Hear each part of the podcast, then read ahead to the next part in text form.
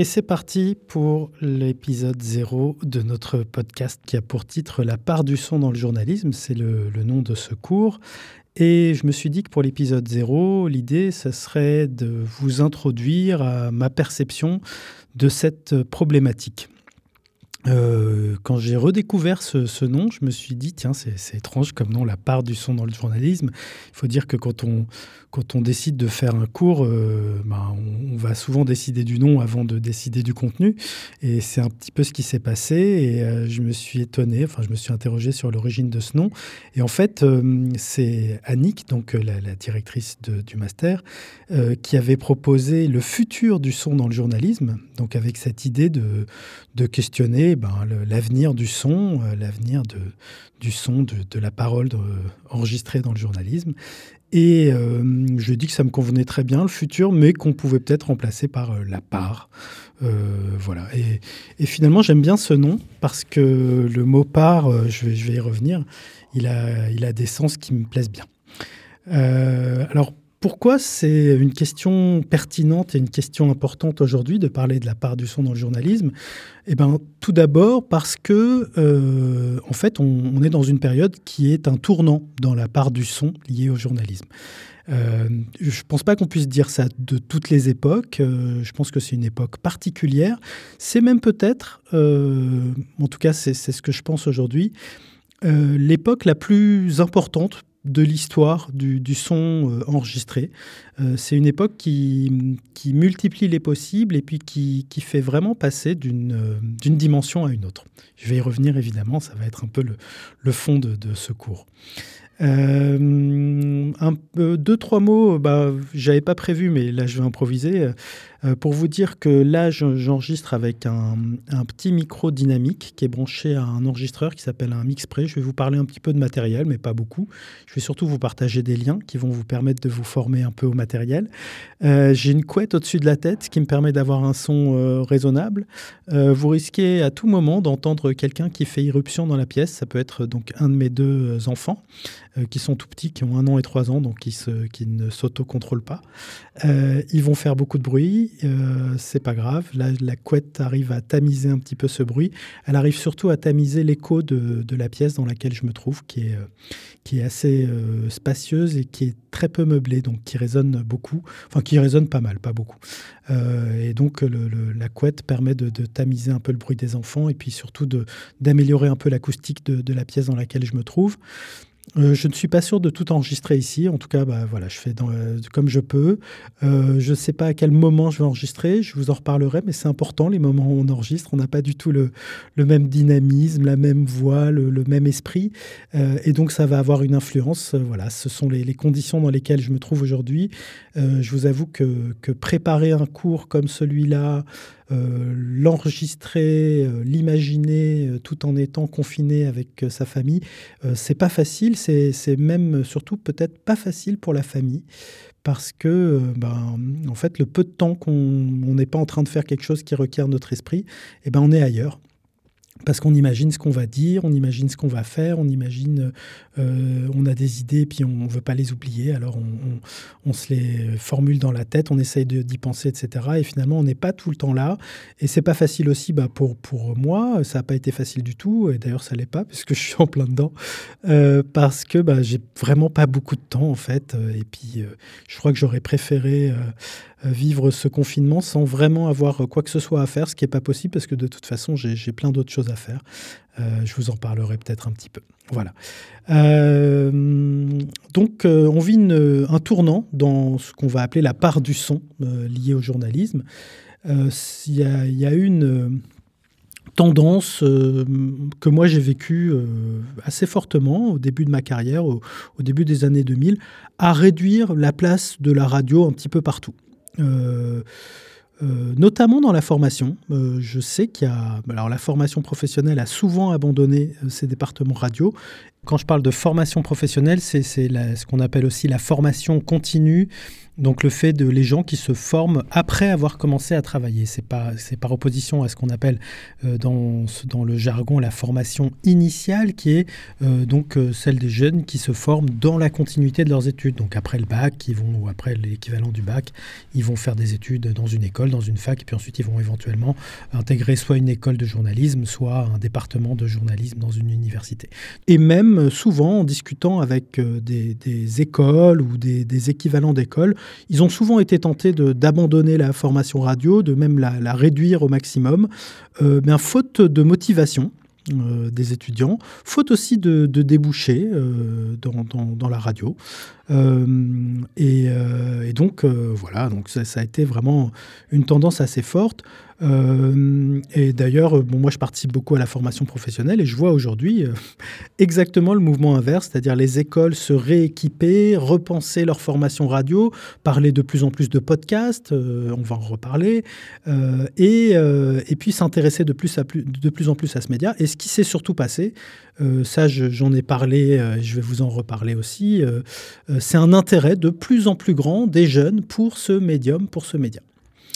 L'autre tendance, euh, dont on peut parler, euh, en tout cas c'était un état de fait, euh, ça a été réduire la formation de la radio à quelque chose de, souvent assez formaté. Ça, ça a été vraiment la signature des écoles de journalisme, avec bien entendu des exceptions. Et puis je parle surtout du, cas français, où, où il y a un peu plus d'une dizaine d'écoles de journalisme reconnues, et puis plusieurs dizaines de formations journalistiques qui sont souvent de très bonne qualité, notamment dans les universités.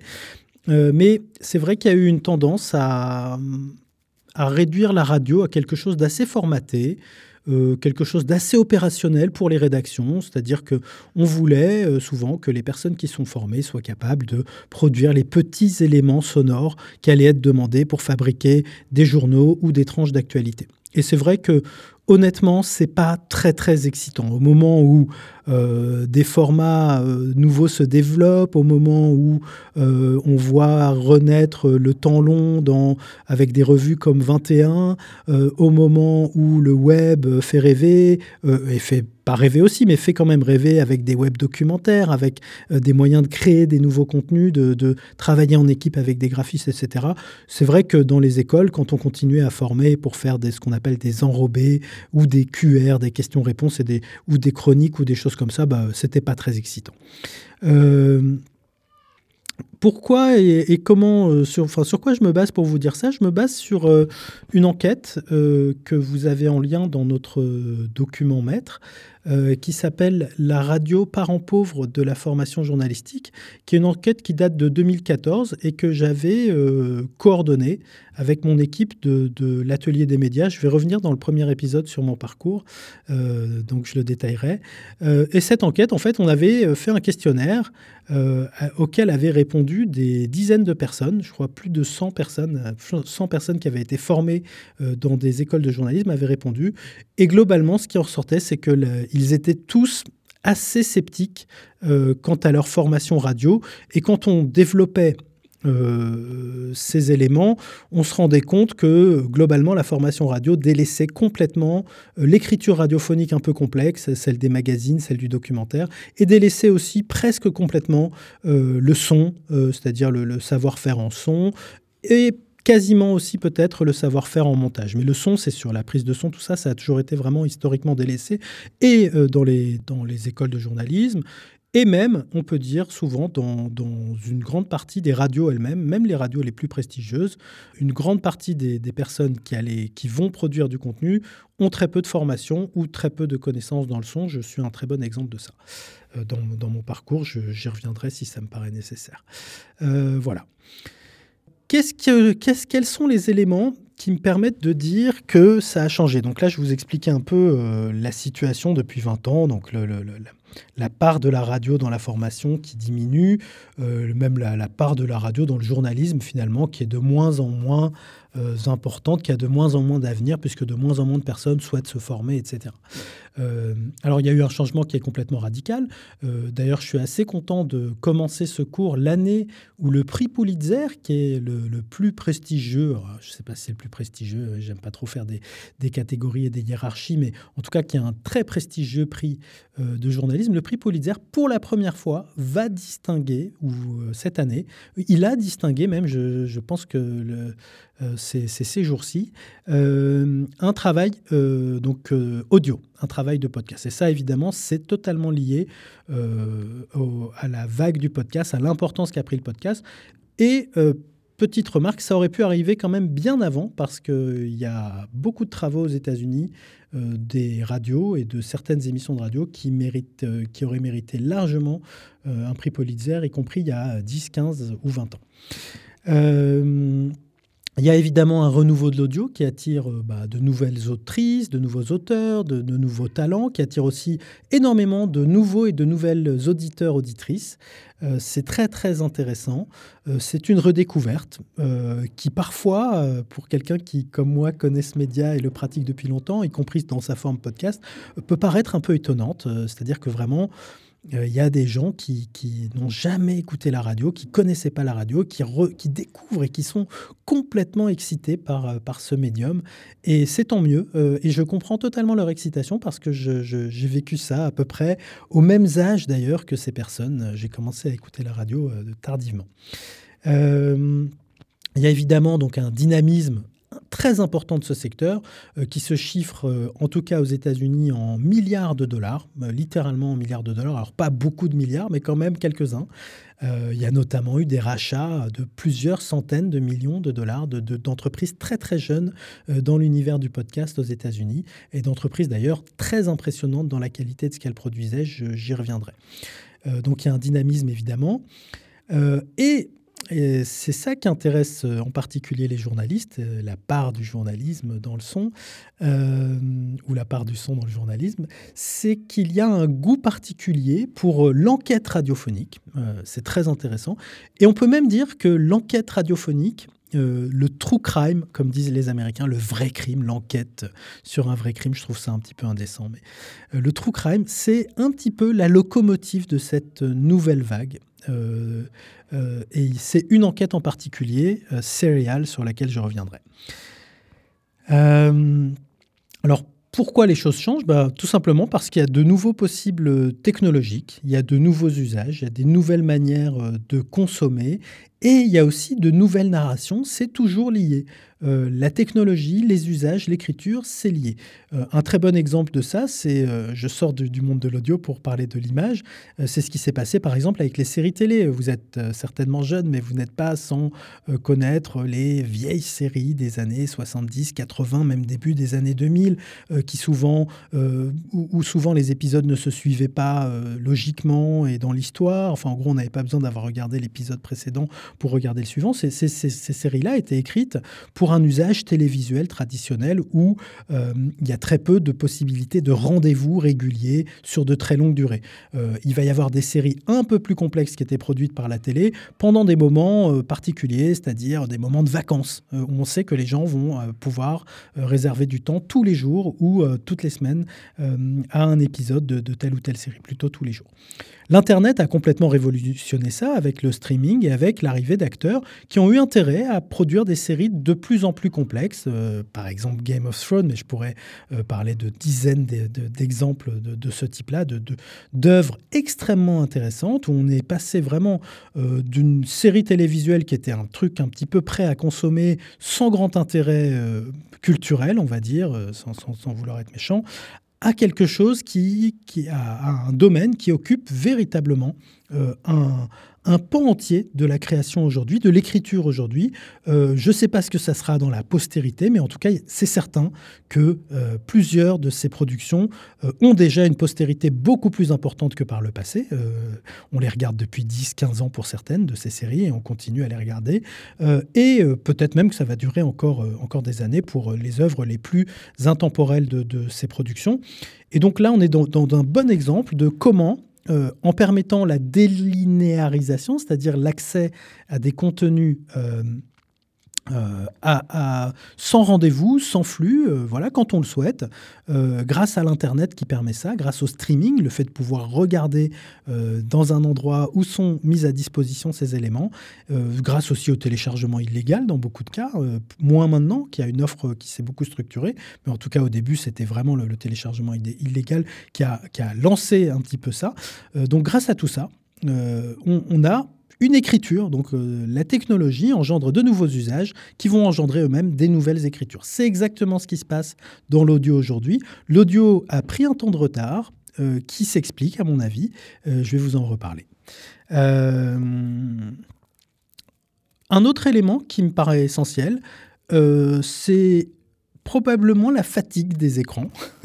le besoin de mobilité qui est, je pense, de plus en plus important chez, chez beaucoup de personnes, l'envie de, de, s'éloigner des écrans, euh, l'envie aussi, euh, je pense, pour toute une génération euh, qui voit, qui commence à avoir la génération donc des utilisateurs, qui commence à avoir des enfants, qui a envie de, d'explorer des nouveaux outils culturels et d'éloigner leurs enfants de ces écrans dont on connaît la nocivité. Si vous ne la connaissez pas, je vous invite à vous renseigner de, sur ça.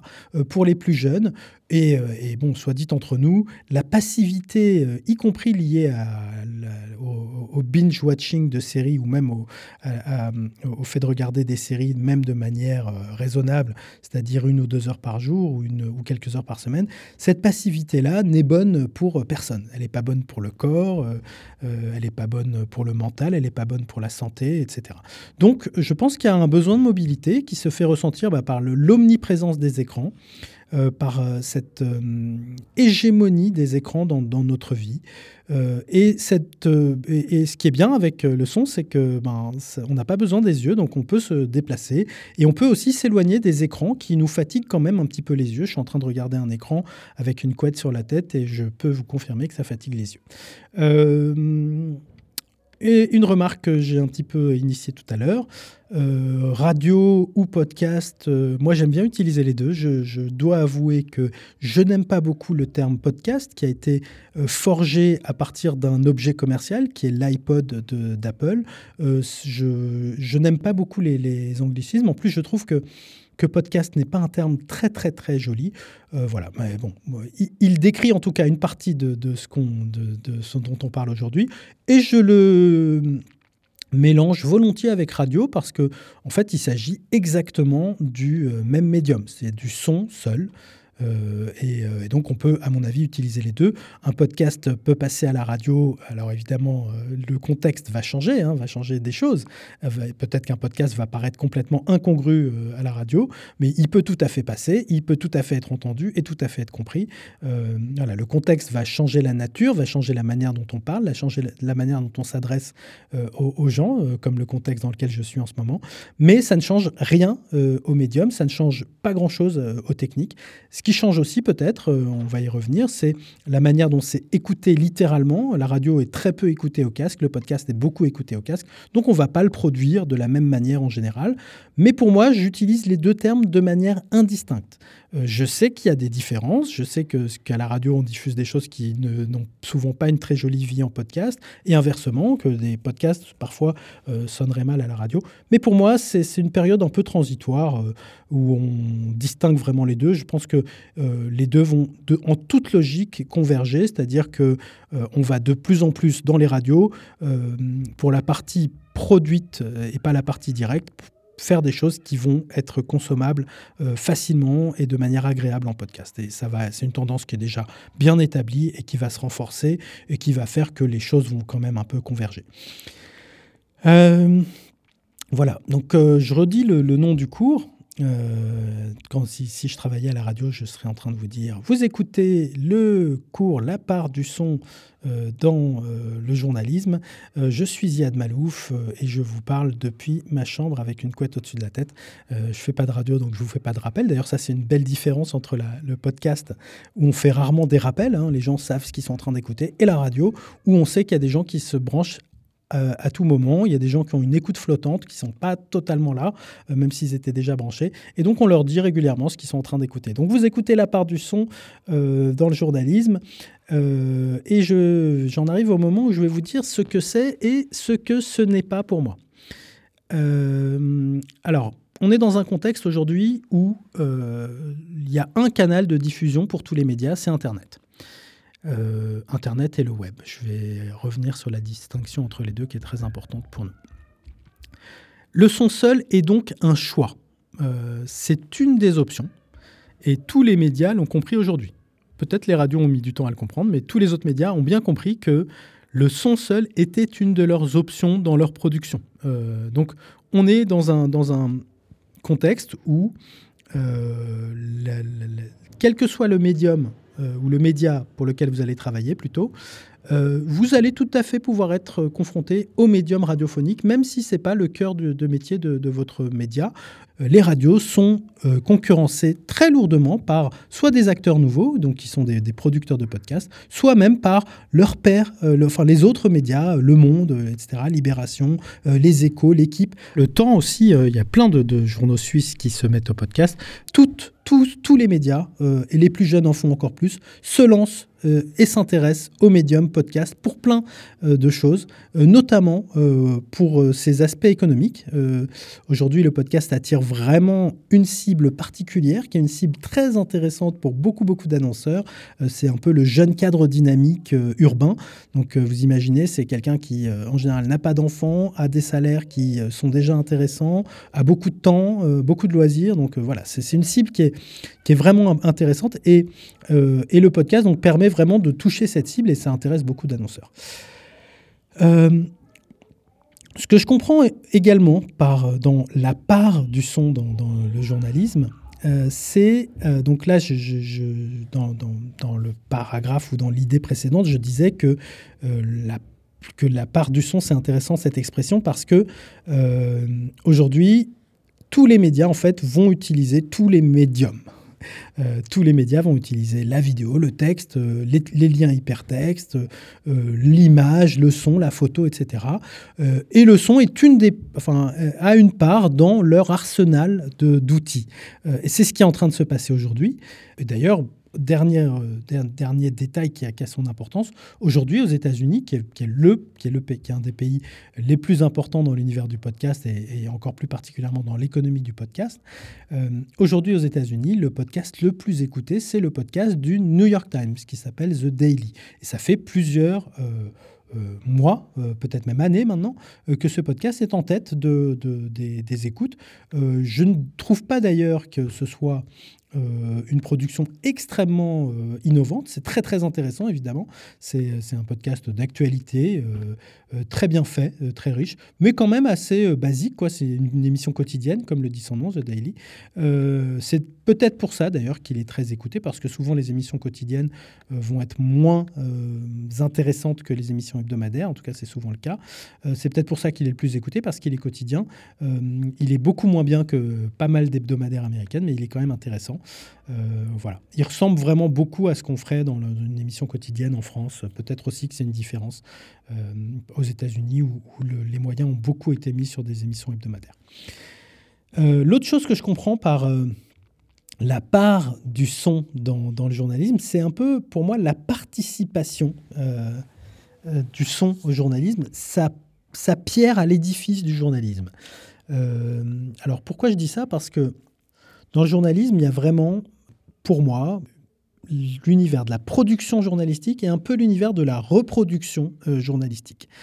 Et pour moi, ce que j'entends un peu par la part du son et ce que je veux développer dans ce cours, et ce sur quoi je veux vraiment insister, c'est euh, la partie où l'audio produit pour le journalisme et non pas reproduit. Je vais un peu laisser en retrait, je vais en parler de temps en temps, mais je vais quand même laisser en retrait ce que l'audio reproduit. et je vais m'intéresser beaucoup à ce qu'on produit, à, ce que le son apporte au journalisme et souvent même à ce que seul le son peut-être pourrait apporter. C'est-à-dire qu'il y a des domaines, il y a des sujets, il y a des choses qui sont explorables et très intéressantes à explorer en son et qui serait compliqué à explorer en texte parce qu'il n'y aurait pas la même émotion. Le son va véhiculer une émotion euh, que les textes ont plus de mal à véhiculer et, une émotion qui sera jamais aussi belle et forte dans le texte, même si, c'est souvent sublime des textes, euh, et, qui est moins intrusive que l'image. Et donc le son, en fait, il a sa part dans, l'univers à observer. Et, et moi, ce qui va vraiment m'intéresser dans ce cours, c'est cette part-là. Quand je parle de ce que le son reproduit, c'est souvent finalement les choses les plus nobles dans la radio. Euh, c'est ce qui fonctionne le mieux. Une grille de radio, elle est construite souvent autour de sa matinale. Euh, c'est là où il y a toute l'audience. Euh, la matinale de radio, c'est un univers de reproduction. Il y a le journal qui va souvent bah, se construire sur des informations produites par soit des confrères, soit des agences d'information. Euh, c'est un exercice qui, est, qui a été vital, qui était le plus euh, agile en fait dans le passé. C'était la chose la plus rapide à produire en fait un journal radio. On pouvait immédiatement diffuser de manière massive une information. C'était plus compliqué dans le, dans le texte puisqu'il fallait quand même imprimer l'information pour la diffuser, donc il y avait un gros délai. Et dans la télévision, il y avait quand même un temps euh, de, fabrication et puis le, le, nombre de rendez-vous d'informations, comme ça, ça, prend beaucoup de temps à fabriquer un journal télé, ben, il y en avait très peu dans les journaux télé. Alors qu'en radio, ben, casser une antenne pour annoncer quelque chose d'essentiel, c'était immédiat. On pouvait le faire de manière immédiate. Et donc, il y, avait une très forte valeur ajoutée euh, de la radio dans, le journalisme de base, puisque, enfin, dans l'accès à l'information. Euh, ça, ça s'est réduit évidemment avec euh, Internet et le web. Aujourd'hui, la plupart du temps, je ne sais pas pour vous, moi, en tout cas, quand j'écoute un journal, j'apprends très d'un journal radio, j'apprends vraiment très peu de choses. Je m'y informe en fait beaucoup moins qu'avant. Je vais plus euh, l'écouter pour venir vérifier, bah, parfois, des choses que j'ai entendues. Je veux voir comment ils en parlent, qu'est-ce qu'ils en disent. Pour trouver des analyses, euh, j'ai pas le temps de lire une analyse ou j'en trouve pas dans la presse que je lis habituellement sur quelque chose euh, que je viens de voir sur Twitter. Et eh ben, je vais me brancher. Tiens, je vois que c'est l'heure du journal sur telle ou telle radio. Je vais me brancher pour voir ce qu'ils en disent. On vient écouter des choses en direct, des réponses de politique, des déclarations, des choses comme ça. On vient écouter aussi des recommandations euh, de journalistes. On aime bien ce que pense un tel de la culture, etc. Ces interviews avec les, les, auteurs, les choses comme ça. Ça va être un journalisme de prescription, de hiérarchisation, de mise en perspective, un journalisme d'analyse. Euh, ça va être un journalisme souvent avec des personnalités intéressantes, attachantes. Là, je parle de la matinale ou des, journaux, des choses comme ça, avec des, personnes drôles, avec de l'infotainment, beaucoup d'humour, souvent des chroniques euh, humoristiques. Ça, je pense aux matinales des grandes radios euh, françaises que vous connaissez peut-être, la matinale de France Inter, qui est la plus écoutée en France en ce moment. Il y a beaucoup également, il faut le dire, de journalisme que je vais appeler communicationnel dans, ces tranches d'information, où la, culture, la politique, les relations internationales euh, vont être traitées de manière un peu automatique, avec souvent des influences, on peut le dire. Hein, alors, ce n'est pas du tout du complotisme, hein, c'est vraiment quelque chose de normal. Euh, des influences d'agences ou d'intermédiaires de, communication, des attachés de presse qui vont contacter euh, des gens qui connaissent dans telle et telle radio pour lui dire voilà, la personne pour qui je travaille qui fait ça, c'est très intéressant, etc. Et donc, euh, moi, j'appelle ça un journalisme communicationnel. C'est pas du tout péjoratif, hein, mais, mais c'est vraiment pas un journalisme où on va euh, retrousser les manches pour aller chercher des informations difficiles à trouver. Euh, le talent n'est pas là. Le talent est plutôt dans la mise en forme, dans la manière dont on va communiquer, la manière dont on va interroger, dans un petit peu le spectacle journalistique. il y a évidemment une valeur ajoutée par rapport à l'information, mais elle n'est pas très forte. Si on met bout à bout toutes les informations produites pendant une semaine par toutes les matinale de France. On va avoir quelques déclarations tonitruantes de politique euh, auxquelles on ne s'attendait pas, mais globalement, euh, on ne va pas apprendre grand-chose et ce n'est pas, pas vraiment le but. Il y a, de toute façon, l'énergie est surtout mise dans la production. Ça prend beaucoup de temps, euh, ça coûte très cher. Il y a beaucoup de gens qui travaillent euh, pour produire ces choses-là dans des délais qui sont hyper courts, euh, des gens qui se fatiguent d'ailleurs beaucoup pour le faire. et si on devait mettre des moyens aussi importants dans la production, pour enfin si on devait produire beaucoup d'informations, c'est-à-dire aller chercher, aller à la pêche aux informations, aller chercher, des, débroussailler, enquêter, eh ben ça, serait vraiment un coût colossal. Enfin, il faudrait dix fois plus de personnes pour produire ces choses-là. Donc les, matinales par exemple, ça va être plus un journalisme de reproduction et je dis ça de manière encore une fois non péjorative euh, qu'un journalisme de production pure d'information. Pareil pour les émissions d'entretien qui remplissent euh, l'immense majorité des grilles de radio, euh, qui remplissent aussi l'immense majorité des podcasts. Aussi intéressant que soit l'entretien, euh, aussi bien soit-il, c'est très peu producteur d'informations. Souvent, euh, l'information qui va être divulguée dans l'entretien est dans un livre qui a été produit avant et dans euh, toute une série d'articles, etc., dont avait pris connaissance la personne qui parle, etc. Ça va être de l'analyse, on va aller chercher de l'analyse, on va hiérarchiser, on va permettre de comprendre des choses peut-être, mais on va très peu produire d'informations dans l'essentiel des émissions d'entretien qui constituent l'essentiel des grilles de radio et qui constituent aussi l'essentiel des podcasts. Euh, donc, euh, tous ces exemples-là sont pour vous dire que, en gros, euh, l'essentiel de la production journalistique radiophonique, en fait, produit peu d'informations. Et moi, je vais peu m'intéresser à ça. C'est-à-dire que je ne vais pas vous dire comment on fait un journal radio. Je pense qu'il y a énormément de gens qui sont beaucoup plus compétents que moi pour ça. Et je trouve que si on s'inscrit dans l'esprit de ce qui m'intéresse, la part du son, eh bien je trouve que la part du son, de ce type de son-là, dans le journalisme, n'est pas essentielle. Elle est très importante, elle est, euh, euh, c'est, plus une part de plaisir, de, d'écoute, une part aussi de, grand-messe. Hein. Il, y a, vraiment un côté intéressant à ce que tout le monde écoute la même matinale, les mêmes, les mêmes questionnements, etc. Euh, mais voilà, d'un point de vue de valeur ajoutée journalistique, c'est assez faible en termes de production d'informations. Donc pour moi, la part du son, et ce que je vais développer dans ce cours, euh, ce sont certaines histoires qui sont euh, très adaptées au son, ou, pas d'ailleurs parfois, mais en tout cas, c'est l'idée que euh, le son est un, est un outil, est un médium qui permet de produire certaines histoires journalistiques qui permettent d'aller à la recherche de choses. Euh, c'est un produit qui permet de communiquer des histoires. C'est un, produit, euh, c'est un, médium qui, euh, qui permet d'enquêter d'une certaine manière, qui permet d'explorer certains domaines où, eh bien, on aurait du mal à le faire, comme je vous l'ai dit tout à l'heure, avec d'autres d'autres médiums. alors, je peux vous donner des exemples inverses, mais par exemple, euh, euh, si je me souviens d'un papier d'un jeune journaliste, euh, je ne sais plus pour quel média en France, qui racontait son expérience de jury. Il avait été tiré au sort et il racontait son expérience de jury. Eh ben, ça serait génial de faire ça en radio, mais c'est impossible, quasiment impossible, parce que ben, en fait tout est confidentiel.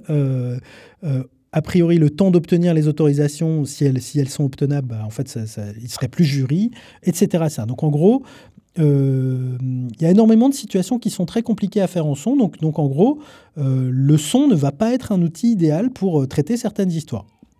Alors, je peux vous donner d'autres exemples, hein. des histoires sur l'architecture ou l'esthétique essentielle. Ben, franchement, il y a un moment, à force de décrire des choses, je pense qu'on va se fatiguer. Évidemment qu'on peut en faire. Et d'ailleurs, je pense à certaines émissions d'un podcast américain qui s'appelle 99 Invisible, 99 PI, euh, sur l'architecture qui sont géniales, parce qu'en fait, il y a plein d'idées dans l'architecture. Mais, mais en tout cas, dès que, dès que vraiment l'esthétique est importante, moi j'ai fait par exemple des reportages sur des visites du Louvre. Et en fait, euh, voilà, c'était vraiment très compliqué euh, de faire ressortir quelque chose. Enfin, c'était tous les tableaux se ressemblent, quoi, en gros, en, audio. Euh, faire un reportage sous l'eau, c'est possible, hein, en audio, c'est possible, mais bon, c'est quand même vite limité. On s'entend pas bien, le matériel n'est pas du tout adapté à la prise de son. Enfin, le son dans l'eau, en plus, c'est particulier. Enfin, voilà des situations où il y a plusieurs intervenants qui doivent s'exprimer simultanément. C'est très, très, très compliqué en audio. Euh, d'ailleurs, c'est vraiment un, bon... Euh, euh, quand, quand, quand quelqu'un vous commence à vous parler d'un projet audio et qu'on voit dans sa tête qu'il pense pouvoir interroger plusieurs personnes en même temps et qu'on comprenne qui est en train de parler, ben, en fait, on comprend que la personne n'a pas d'expérience et que donc il va falloir l'aider beaucoup ou lui dire de, de peut-être passer à un autre média, enfin un autre médium, utiliser l'image. Euh, c'est pas interdit hein, de, de, passer d'un médium à l'autre. Peut-être que ça sera votre futur. Et euh, autre exemple de choses qui ne sont pas pratiques à faire en son, les situations en langue étrangère, tout simplement.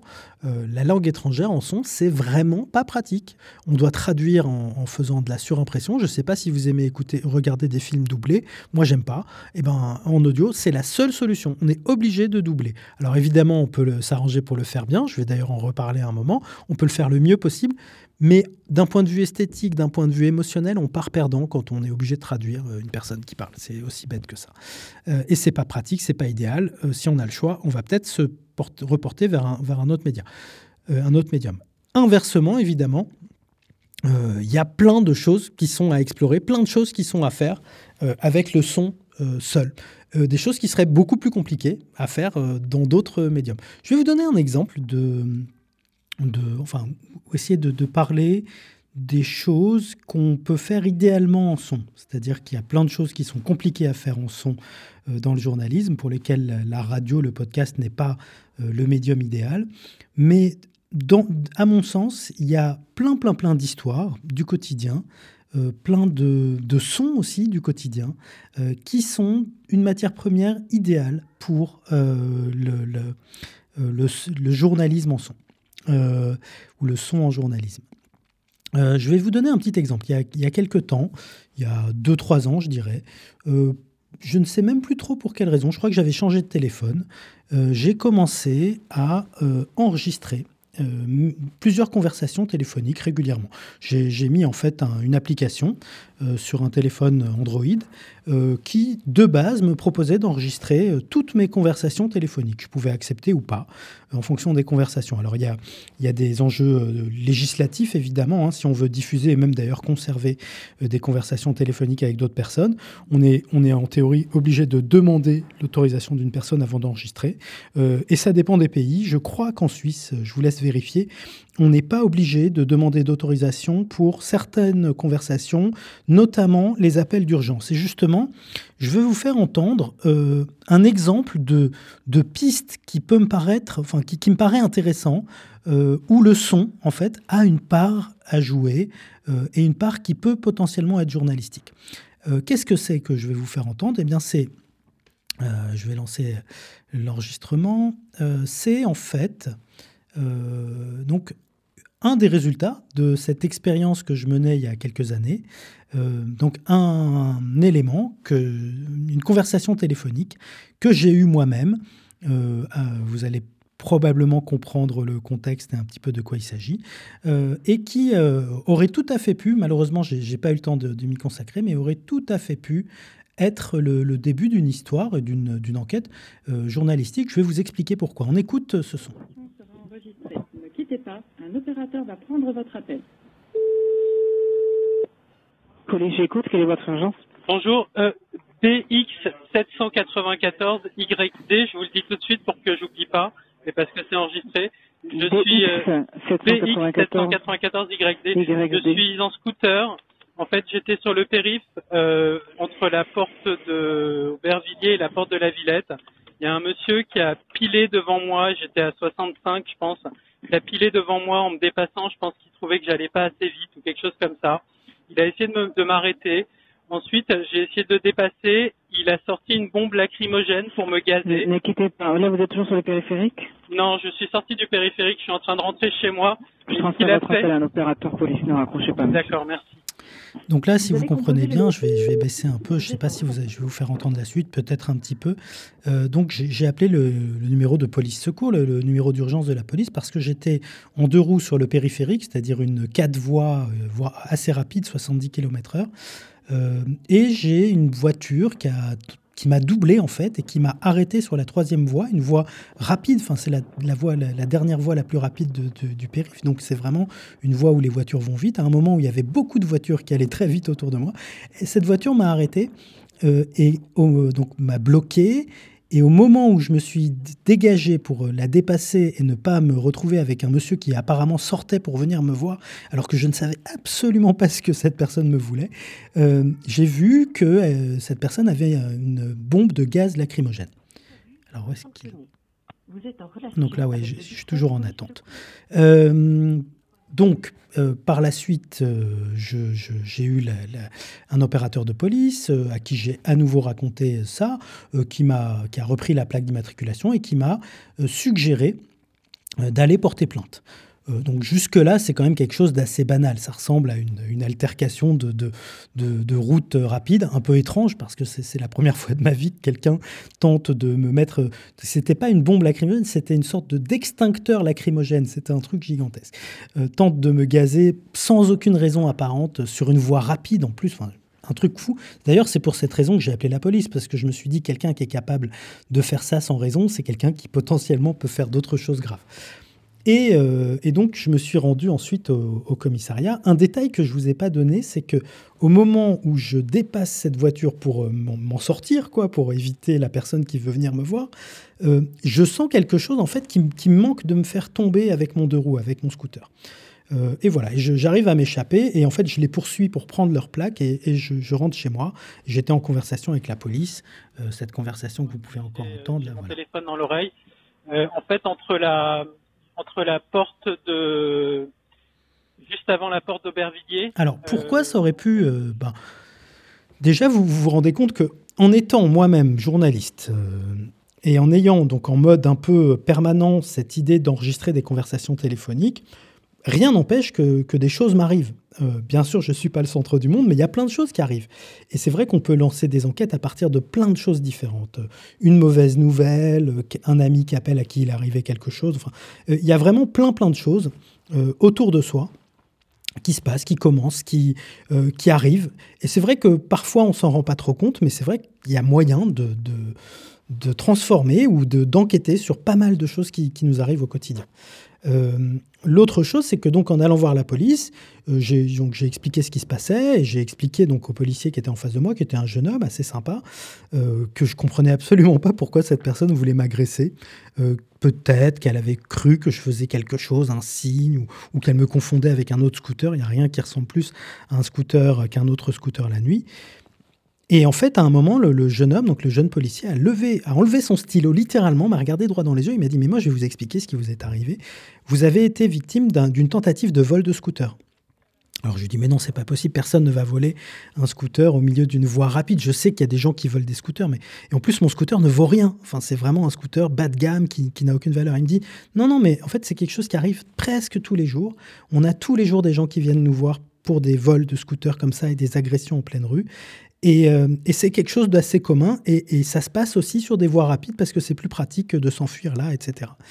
Et donc j'ai découvert en fait euh, que apparemment, enfin d'ailleurs je, n'ai jamais pu vérifier, peut-être qu'il me disait ça un peu pour exagérer, mais si c'est vrai, euh, honnêtement, j'en ai parlé à plein de personnes autour de moi, personne n'était au courant de ce phénomène. Et c'est vrai qu'il est tout à fait possible dans des zones assez criminogènes comme celle où j'habite en région parisienne, que des phénomènes qui deviennent d'une banalité énorme pour la police en fait, soit des vrais phénomènes qu'on peut, sur lesquels on peut enquêter. Il se trouve que donc il m'a expliqué que les scooters servaient ensuite à faire soit des casses, soit des choses comme ça, qu'ils étaient en fait collectionnés, euh, rangés dans des, dans des et puis qu'une fois de temps en temps, il y avait besoin de 5 scooters, 10 scooters pour faire quelque chose, et qu'ils étaient vendus à ce moment-là à 500 ou à 1000 euros. Et, donc cette personne m'a dit tous les jours, il y a une dizaine de scooters comme ça qui sont volés. Vous imaginez, il fait du coup 5000 euros en une journée, c'est très rentable. Euh, voilà, donc c'est une anecdote en fait cette histoire, mais mais c'est pour vous donner un exemple d'une piste, et je suis sûr qu'il y en a des centaines d'autres des pistes. Mais il y a plein de sons euh, dans notre environnement. Il y a aujourd'hui plein de gens qui communiquent par message. Euh, ces messages-là, ils sont exportables, ils sont utilisables. On peut faire plein de choses à partir de ces messages-là. On peut même, soi-même, en tant qu'enquêteur, en tant que journaliste, commencer à avoir des échanges avec une source, euh, même si, qu'elle soit anonyme ou non, à travers ces messages-là. Et ça, ça peut servir de matière première incroyable à la narration. Euh, parce qu'en fait, un des enjeux de la narration radiophonique, c'est de, multiplier les sources, de multiplier les, types de sons pour que tout ne vienne pas, comme c'est le cas maintenant malheureusement, de ma voix euh, qui, est en train de vous raconter des choses. Il faut qu'il y ait plein de sources différentes. Allez, je vous remets un peu le son s'il est encore là. Comme ça, on termine sur quelque chose. Voilà, je suis encore en train non, mais il va falloir que vous le notiez. Hein. D'accord. Regardez-vous, hein, parce que moi, c'est euh, archivé après par la suite, donc. Euh, D'accord. Euh, donc au moins vous l'avez sur vous là directement. Ok, super, parfait. Parfait. Merci beaucoup. Au revoir. Merci, au revoir. La part du son dans le journalisme, ça c'est vraiment, là je vais finir sur les choses qui sont les plus importantes pour moi. La part du son, c'est le son seul. L'absence d'autres médiums dans la radio et le podcast n'est pas un handicap, c'est pas une faiblesse, c'est ce qui définit la radio ou le podcast. Et c'est ce qui fait sa force et sa richesse.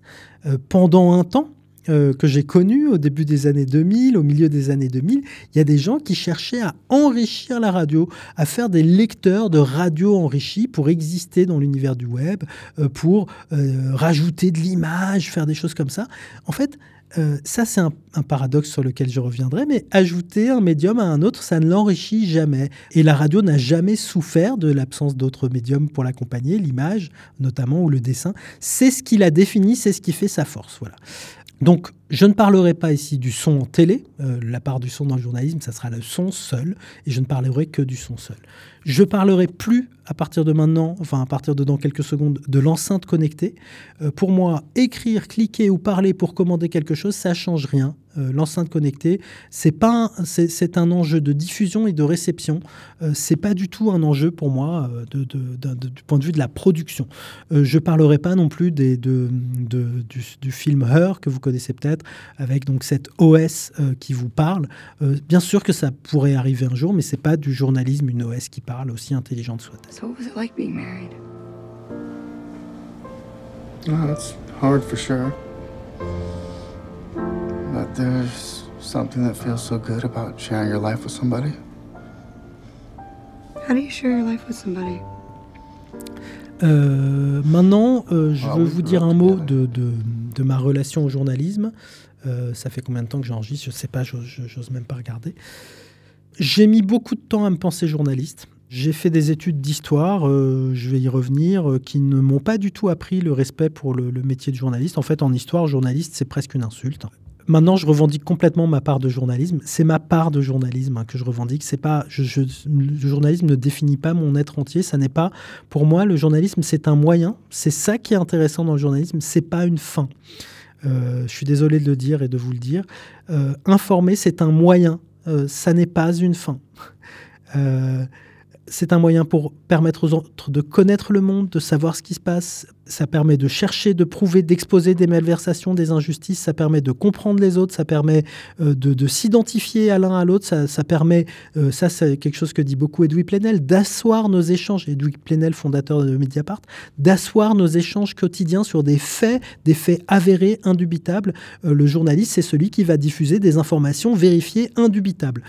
ça va permettre de développer l'intelligence, ça va permettre, au sens premier, l'intelligence, c'est-à-dire le fait de pouvoir lier les choses entre elles, interliguéré. Euh, ça va permettre de développer l'intelligence en permettant d'hierarchiser, de relier, de contextualiser des événements, des politiques, des phénomènes, etc. Tout ça, euh, c'est ce que va permettre la méthode journalistique. Euh, c'est ça la fin pour moi. le moyen, c'est le journalisme. Une des choses qui m'a permis de comprendre ça, c'est mon métier, tout simplement. C'est en parlant avec d'autres journalistes, en comprenant, en faisant moi-même plein d'erreurs, que j'ai compris qu'en fait, ce qui fait la force du journaliste, ce qui fait sa valeur ajoutée, c'est ça, c'est le fait de produire des informations en béton armé. Euh, je vais conclure maintenant ce, premier épisode, cet épisode 0. Euh, je ne sais pas pourquoi je l'ai appelé 0, c'est pas pratique, euh, puisque le deuxième épisode va être l'épisode 1 et je vais passer mon temps à dire. en tout cas, je vais conclure cet épisode en vous disant que d'abord, par la, vraie conclusion, ça va être une, un épisode, enfin une émission de l'Atelier des médias, l'émission que je présentais sur RFI, avec Fabrice Arfi, autour de l'affaire Cahuzac, donc du nom de ce ministre du budget de l'époque de François Hollande, ministre du budget socialiste, qui avait un compte euh, non déclaré en Suisse notamment, peut-être aussi à Singapour. Euh, donc ça a été probablement le plus grand scandale d'État des dix dernières années en France hein, et certainement le plus grand sous le, septennat de, le quinquennat de François Hollande.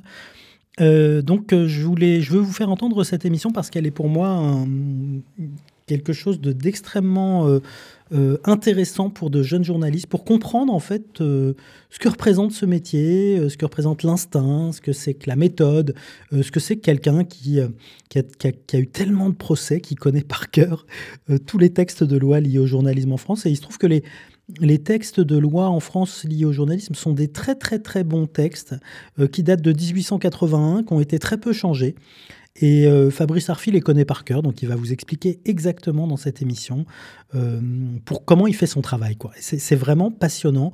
Et j'aurais aimé si j'avais fait une école de journalisme, ce qui n'est pas mon cas, mais si j'avais fait une école de journalisme comme vous ou un master, j'aurais beaucoup aimé avoir bah, la chance d'entendre cette personne et puis avoir, la chance d'entendre même cette émission, puisque l'avantage euh, d'une émission comme celle-là, où on n'entend que euh, Fabrice Arfi pratiquement, euh, c'est qu'on peut la réécouter et qu'on peut de temps en temps réécouter quand on se dit tiens, qu'est-ce qu'il aurait fait Fabrice Arfi? Tiens, je, je, crois qu'il dit un truc qui m'intéresserait, etc.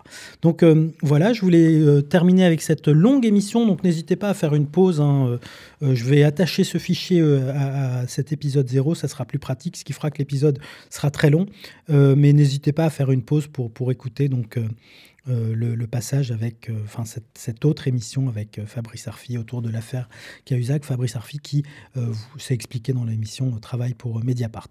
donc, je termine donc avec deux mots sur le, projet de la semaine et sur la manière dont ça va se faire. Donc le projet, vous, l'aurez peut-être compris, c'est partager avec vous mon amour pour le média et ma passion même pour le média radio, le média audio, le podcast, on l'appelle comme on veut. Euh, partager mon savoir-faire également, euh, aussi modeste et aussi limité soit-il. Je, vous avoue en toute sincérité que, après 20 ans d'expérience, euh, à chaque fois que je me plonge dans quelque chose, je, suis plus fasciné par tout ce que je peux apprendre encore dans mon métier que par tout ce que je connais déjà. Donc voilà, et c'est en toute sincérité que je vous dis ça. Donc vraiment, c'est là où c'est un métier très fort, c'est qu'on peut passer vraiment sa vie à apprendre. je pourrais même retourner étudier par exemple la prise de son pendant un an. Euh, et, euh, et, ça serait pas du temps perdu et ça serait passionnant et j'apprendrai des choses tous les jours. Euh, partager avec vous mon analyse de ce médium, de ce qu'il représente aujourd'hui, du chemin qu'il risque de parcourir, à mes yeux en tout cas, partager mes rêves, partager peut-être euh, euh, des désillusions, des déceptions, des regrets. Ça, ça se sentira, je ne le dirai pas forcément. Euh, et puis, vous armer pour le futur, pour votre futur, si vous voulez consacrer ben, votre vie à ce médium, et puis peut-être même à, d'autres, hein, puisque ce que je vous dis pour la radio, vous ne pourrez pas l'appliquer exactement, puisqu'il y, a des choses qui sont très spécifiques à la radio. Mais, comprendre mieux un médium, ça permet certainement de mieux comprendre les autres. Moi, en tout cas, je fonctionne beaucoup comme ça. Euh, je vais essayer donc de vous armer pour le futur, vous armer contre les faux amis, les faux semblants qui sont très nombreux avec ce, médium non visuel, euh, ce médium qui, triche beaucoup, hein, qui dissimule beaucoup, euh, qui mélange plein de choses ensemble qui ne sont pas ensemble à l'origine. vous armer contre certaines routes qui sont peut-être un peu viciées. il se passe beaucoup de choses dans ce secteur en ce moment et peut-être moins en ce moment, mais, il y a, durant les 10-15 dernières années, il y a beaucoup de choses pas, très, pas forcément très astucieuses ou pas forcément très euh, positives qui se sont dites sur le métier du journalisme, beaucoup de pratiques qui se sont développées et je n'hésiterai pas à en parler et à essayer de vous armer contre tout ça ou pour tout, pour tout ça quand c'est positif. voilà. Euh, comment on va faire ben, Par cette émission, podcast, cours euh, enregistré? Ça va pas être simple hein, pour vous d'écouter euh, ces, choses parce que je suis pas réalisateur radio, donc vous allez devoir m'entendre avec ma manière de parler qui, a ses, qualités, ses défauts, qui passent mieux sur quelques minutes peut-être que sur quelques heures, mais je crois que c'est le cas de, beaucoup de gens. par des écoutes aussi au maximum, par des exemples, par vos productions de commentaires sonores euh, par des interactions le matin, l'après-midi, quelques jeux, euh, voilà notre rencontre en gros, euh, par donc deux rencontres aussi avec deux personnes que je trouve être pratiquement les personnes les plus importantes de ce médium aujourd'hui. Euh, Média Audic dans la production de documentaires euh, d'une qualité sonore incroyable sans commentaire. Et Delphine Saltel, la production de documentaires également d'une très belle qualité sonore avec commentaires. Et chacun est certainement le plus grand en ce moment dans ces deux exercices, je trouve. chacune, chacun. Euh, enfin, euh, ben, n'hésitez pas si vous avez besoin d'interactions individuelles. Certaines d'entre vous m'ont déjà contacté pour euh, des questions liées au cours. n'hésitez absolument pas. Je vous donnerai mon, mail, je vous le donne là, c'est zidm 2al.gmail.com. Ça, c'est mon mail personnel que j'utilise beaucoup plus régulièrement que celui de Lunine. je, vais, tâcher quand même de regarder régulièrement celui de Lunine, surtout pendant cette semaine, c'est évident, mais, par la suite. Donc, zidm2al.gmail.com Sachez que ce cours sera euh, disponible euh, partout où je vais vous le mettre, au moins jusqu'au mois de septembre euh, et a priori plus longuement. Voilà. À très vite bonne écoute. Sur la proposition du Premier ministre, le Président de la République a nommé Monsieur Jérôme Cahuzac, ministre délégué auprès du ministre de l'économie, des finances et du commerce extérieur, chargé du budget. L'atelier des médias, la web émission participative. RFI. Ziad Malouf, Simon de Creuse. Et vous, vous, vous, vous, vous. Jérôme Cahuzac a 59 ans, désigné ministre du budget. C'est un chirurgien réputé, député maire de Villeneuve-sur-Lot. Il était le patron de la commission des finances à l'Assemblée. Je dément catégoriquement les allégations contenues euh, sur le site euh, Mediapart. Je n'ai pas, monsieur le député, je n'ai jamais eu de compte à l'étranger, ni maintenant, ni avant. Je dément donc ces accusations et j'ai saisi la justice d'une plainte en diffamation car ça n'est que devant la justice, hélas, que les accusateurs doivent prouver la réalité des allégations qu'ils avancent. Et c'est donc devant la justice que je m'expliquerai devant ces contradicteurs en attendant d'eux des éléments probants qui, à ce jour, font manifestement défaut. Merci, monsieur le député, de m'avoir permis de le dire devant la représentation nationale. Moi, mes questions sont très simples. Non, non, mais. Pourquoi vous n'avez pas déclaré mettre... ce compte à l'UBS Non, moi, ma remarque est vous affirmez que l'administration a été euh, alertée. Je vous fais simplement remarquer que si elle a été alertée, je ne comprends pas pourquoi l'administration n'en fait rien. Ça, c'est en second rideau. La première question, c'est pourquoi vous n'avez pas déclaré ce compte à l'UBS Parce que je n'en ai pas. RFF. Bonjour à tous, donc je suis Fabrice Arfi. C'était il y a quelques mois lors d'une formation sur le journalisme d'enquête organisée par CFI et Mediapart à Tunis. Fabrice Arfi prenait la parole devant un parterre de collègues originaires du Maghreb. Dans quelques jours, nous diffuserons un reportage sur cette formation, mais en ce samedi 3 mai, journée mondiale de la liberté de la presse dans le monde, nous avons souhaité vous proposer une sorte de tiré à part radiophonique. Dans l'heure qui suit, vous allez entendre une leçon de journalisme signée Fabrice Arfi. Ce jeune confrère a rejoint Mediapart en 2008 à la création du site. Il avait alors 26 ans. Depuis, il s'est illustré en révélant les plus grands scandales de la vie politique et financière française. L'affaire Wörth-Bettencourt, l'affaire Karachi, l'affaire libyenne de Sarkozy et plus récemment l'affaire Cahuzac du nom de ce ministre du budget socialiste qui possédait un compte non déclaré en Suisse. L'affaire Cahuzac en bloc et en détail, c'est le nom d'un livre publié par Arfi en 2013 et cela pourrait aussi être le titre de cette leçon de journalisme. Émission sans question cette semaine à écouter avec attention. L'affaire Cahuzac, en réalité, est née dans l'esprit, dans mon esprit en l'occurrence, avec l'affaire Bettencourt. On est en juin 2010, nous sortons à, Mediapart ce qui deviendra euh, l'affaire Bettencourt. La présidence euh, de la République est alors entre les mains de M. Sarkozy. Le ministre du budget de l'époque s'appelle Éric Woerth. Ils sont d'un parti qui est le parti majoritaire de droite qui s'appelle l'UMP. Et il se trouve qu'à cette période, il y avait un président de la commission des finances de l'Assemblée nationale en France qui était socialiste que M. Sarkozy avait fait passer comme un grand geste démocratique de mettre un socialiste à, ce poste-là, qui est un poste très puissant en France, on le sait peu. C'est un poste, par exemple, pour vous montrer l'étendue de la puissance de ce poste, qui permet au président de la Commission des finances d'avoir accès aux dossiers fiscaux personnels de tous les Français. Voilà. Avec des pouvoirs d'enquête euh, sur pièce, euh, des possibilités de saisir évidemment la justice, les autorités de contrôle prudentiel. Voilà. Et cet homme, c'est Jérôme Cahuzac. Et par euh, pur euh, opportunisme journalistique, euh, à cette période, je, dis à Fabrice Lam, avec qui je travaillais à l'époque, je dis, voilà, on est dans une affaire Bettencourt où la question fiscale est considérable, où est mis en cause lourdement un ministre du budget UMP qui s'appelle Eric Woerth. Peut-être euh, que par euh, la fonction qui est la sienne et le poste politique qu'il occupe en tant que socialiste, Jérôme Cahuzac pourrait nous aider à tirer des nouveaux fils. Et donc, je me rappelle très bien avoir échangé avec euh, Jérôme Cahuzac à cette époque au téléphone, que j'avais trouvé très en arrière de la main sur l'affaire Bettencourt et sur Eric Woerth comme ça peut arriver parfois. Donc voilà, j'avais complètement euh, laissé passer ça. Et le 20 juin 2010, euh, au micro euh, d'une radio périphérique, c'était un dimanche, Jérôme Cahuzac dit Il n'y a pas d'affaire Bettencourt, il n'y a pas d'affaire Wörth. Wörth est un honnête homme. Alors, autre affaire, euh, Jérôme Cahuzac, c'est celle mettant en cause Liliane Bettencourt et de manière indirecte Eric Woerth et son épouse qui gèrent euh, depuis trois ans les certains actifs. Je ne crois pas qu'il y ait d'affaire Bettencourt.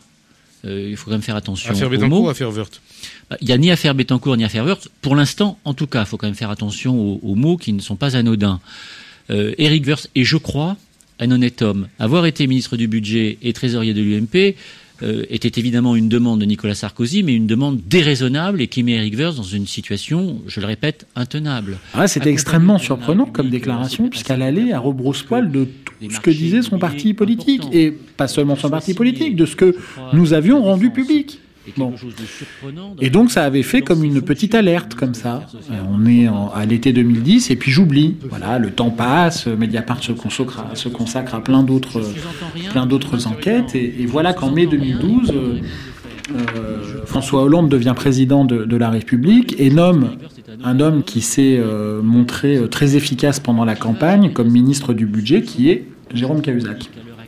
Et quelle est la première chose que fait Jérôme Cahuzac quand il arrive au ministère du Budget Alors que c'est la crise, alors qu'il y a la dette, le chômage, euh, problèmes financiers. La première chose que fait Cahuzac, c'est qu'il euh, demande à un ami à lui, qu'il avait euh, connu dans le sud-ouest de la France, de réaliser une expertise sur une autre affaire judiciaire qui met en cause Eric Woerth qui est une affaire euh, dite de l'hippodrome de Compiègne en France, et comment Eric ministre du Budget, a bradé des biens de l'État pour des sociétés euh, amies, euh, alors que l'État était contre cette vente, et donc demande un rapport à cet expert qui n'y connaît rien. En hippodrome, qui n'y connaît rien en immobilier, qui n'y connaît rien en domaine, qui n'y connaît rien en forêt, qui sont les quatre thèmes de, de cette enquête, il n'y connaît rien, euh, mais il travaille beaucoup pour M. Cahuzac, puisque M. Cahuzac l'avait déjà fait travailler dans sa municipalité où il avait fait une étude sur l'huile de colza. Et donc ce monsieur rend un rapport qui fait euh, 10 pages, dont deux sont réellement consacrés à, la vente et à Eric Woerth, et blanchit totalement Eric Woerth dans cette histoire, alors que la justice enquête déjà sur ce dossier, et que les experts de la justice, en l'occurrence d'une cour qui s'appelle la Cour de justice de la République, avaient rendu un rapport que Mediapart avait rendu public quelques semaines avant, qui était un rapport de 155 pages, autrement plus conséquent puisqu'ils avaient accès à toutes les pièces du dossier, qui était accablant pour Eric. Alors que l'expert ami, nommé par Jérôme Cahuzac, avait fait un peu une expertise au doigt mouillé. Et donc là, on est en, juillet 2012, je me souviens l'affaire Bettencourt, je me rappelle de Jérôme Cahuzac au téléphone, de sa déclaration, euh, il n'y a pas d'affaire Wörth, etc. Et je me suis dit, mais, bon Dieu, mais est-ce qu'il y a un secret entre ces deux hommes pour que Jérôme Cahuzac, socialiste, déploie autant d'énergie à couvrir en toutes circonstances, à chaque fois qu'il y a une affaire judiciaire, celui qui est censé être son adversaire politique? Je vous, raconte ça parce que c'est vraiment le déclencheur de l'enquête Cahuzac pour moi. Pourquoi je vous raconte ça? Parce que j'assume très bien l'idée que quand on est journaliste, qu'on veut faire de l'enquête, on peut avoir l'esprit mal tourné. Et parfois, il faut avoir l'esprit mal tourné. C'est-à-dire euh, se poser les questions qui dérangent. C'est-à-dire euh, euh, imaginer qu'il peut y avoir quelque chose d'inavouable entre ces deux hommes. Ça ne veut pas forcément dire que ça existe, mais si on ne se pose pas la question, on n'aura jamais la réponse. C'est vrai que les rapports d'expertise juridique sont des rapports qui me donnent raison, donc c'est évidemment toujours un... C'est d'abord un soulagement. C'est la confirmation de ce que je dis depuis euh, deux ans. Cette vente euh, était légale, évidemment, et dans l'intérêt de l'État. Un ministre qui décide est un ministre qui s'expose. Euh, aujourd'hui, au pire des commentaires. C'est ce qui s'est passé dans ce, dossier qui était politiquement euh, instrumentalisé euh, pour des raisons internes, euh, à mon avis, à certaines administrations. Et c'est donc à ce moment-là, en juillet 2012, que je décide, et on en discute comme ça au journal, mais comme une discussion classique, d'enquêter sur Jérôme Cahuzac. Mais sans rien savoir de ce que je vais découvrir. Donc je passe, et c'est là la phrase est beaucoup revenue, ça demande du temps et de l'argent. Et donc j'ai perdu du temps en enquêtant sur euh, Jérôme Cahuzac, sur sa personnalité euh, euh, politique locale, sur son parcours euh, électoral, sur sa vie professionnelle passée. il était chirurgien d'un plan capillaire, puis on commence à apprendre des choses. Il, il a fait beaucoup de lobbying pour l'industrie pharmaceutique. Il a travaillé dans un cabinet ministériel qui était un cabinet du ministère de la Santé, où il s'occupait de toutes les mises sur le marché des médicaments et des scanners. Euh. Donc c'est un peu comme, euh, on peut appeler ça une sorte de, super enquête de voisinage sur un homme. Donc voilà, ça implique de se déplacer, de rencontrer beaucoup de gens, euh, y compris dans les circonscriptions, c'était dans le sud-ouest de la France où il était élu. C'est un stade d'enquête où je reste extrêmement discret quand même. et c'est aussi un stade d'enquête documentaire c'est-à-dire, euh, après on en parlera concrètement, mais d'accumulation euh, d'éléments qu'on peut avoir en source ouverte. Euh, par exemple, faire l'historique de toutes ces interventions à l'Assemblée nationale. Ces dépôts d'amendements, ces prises de parole en commission.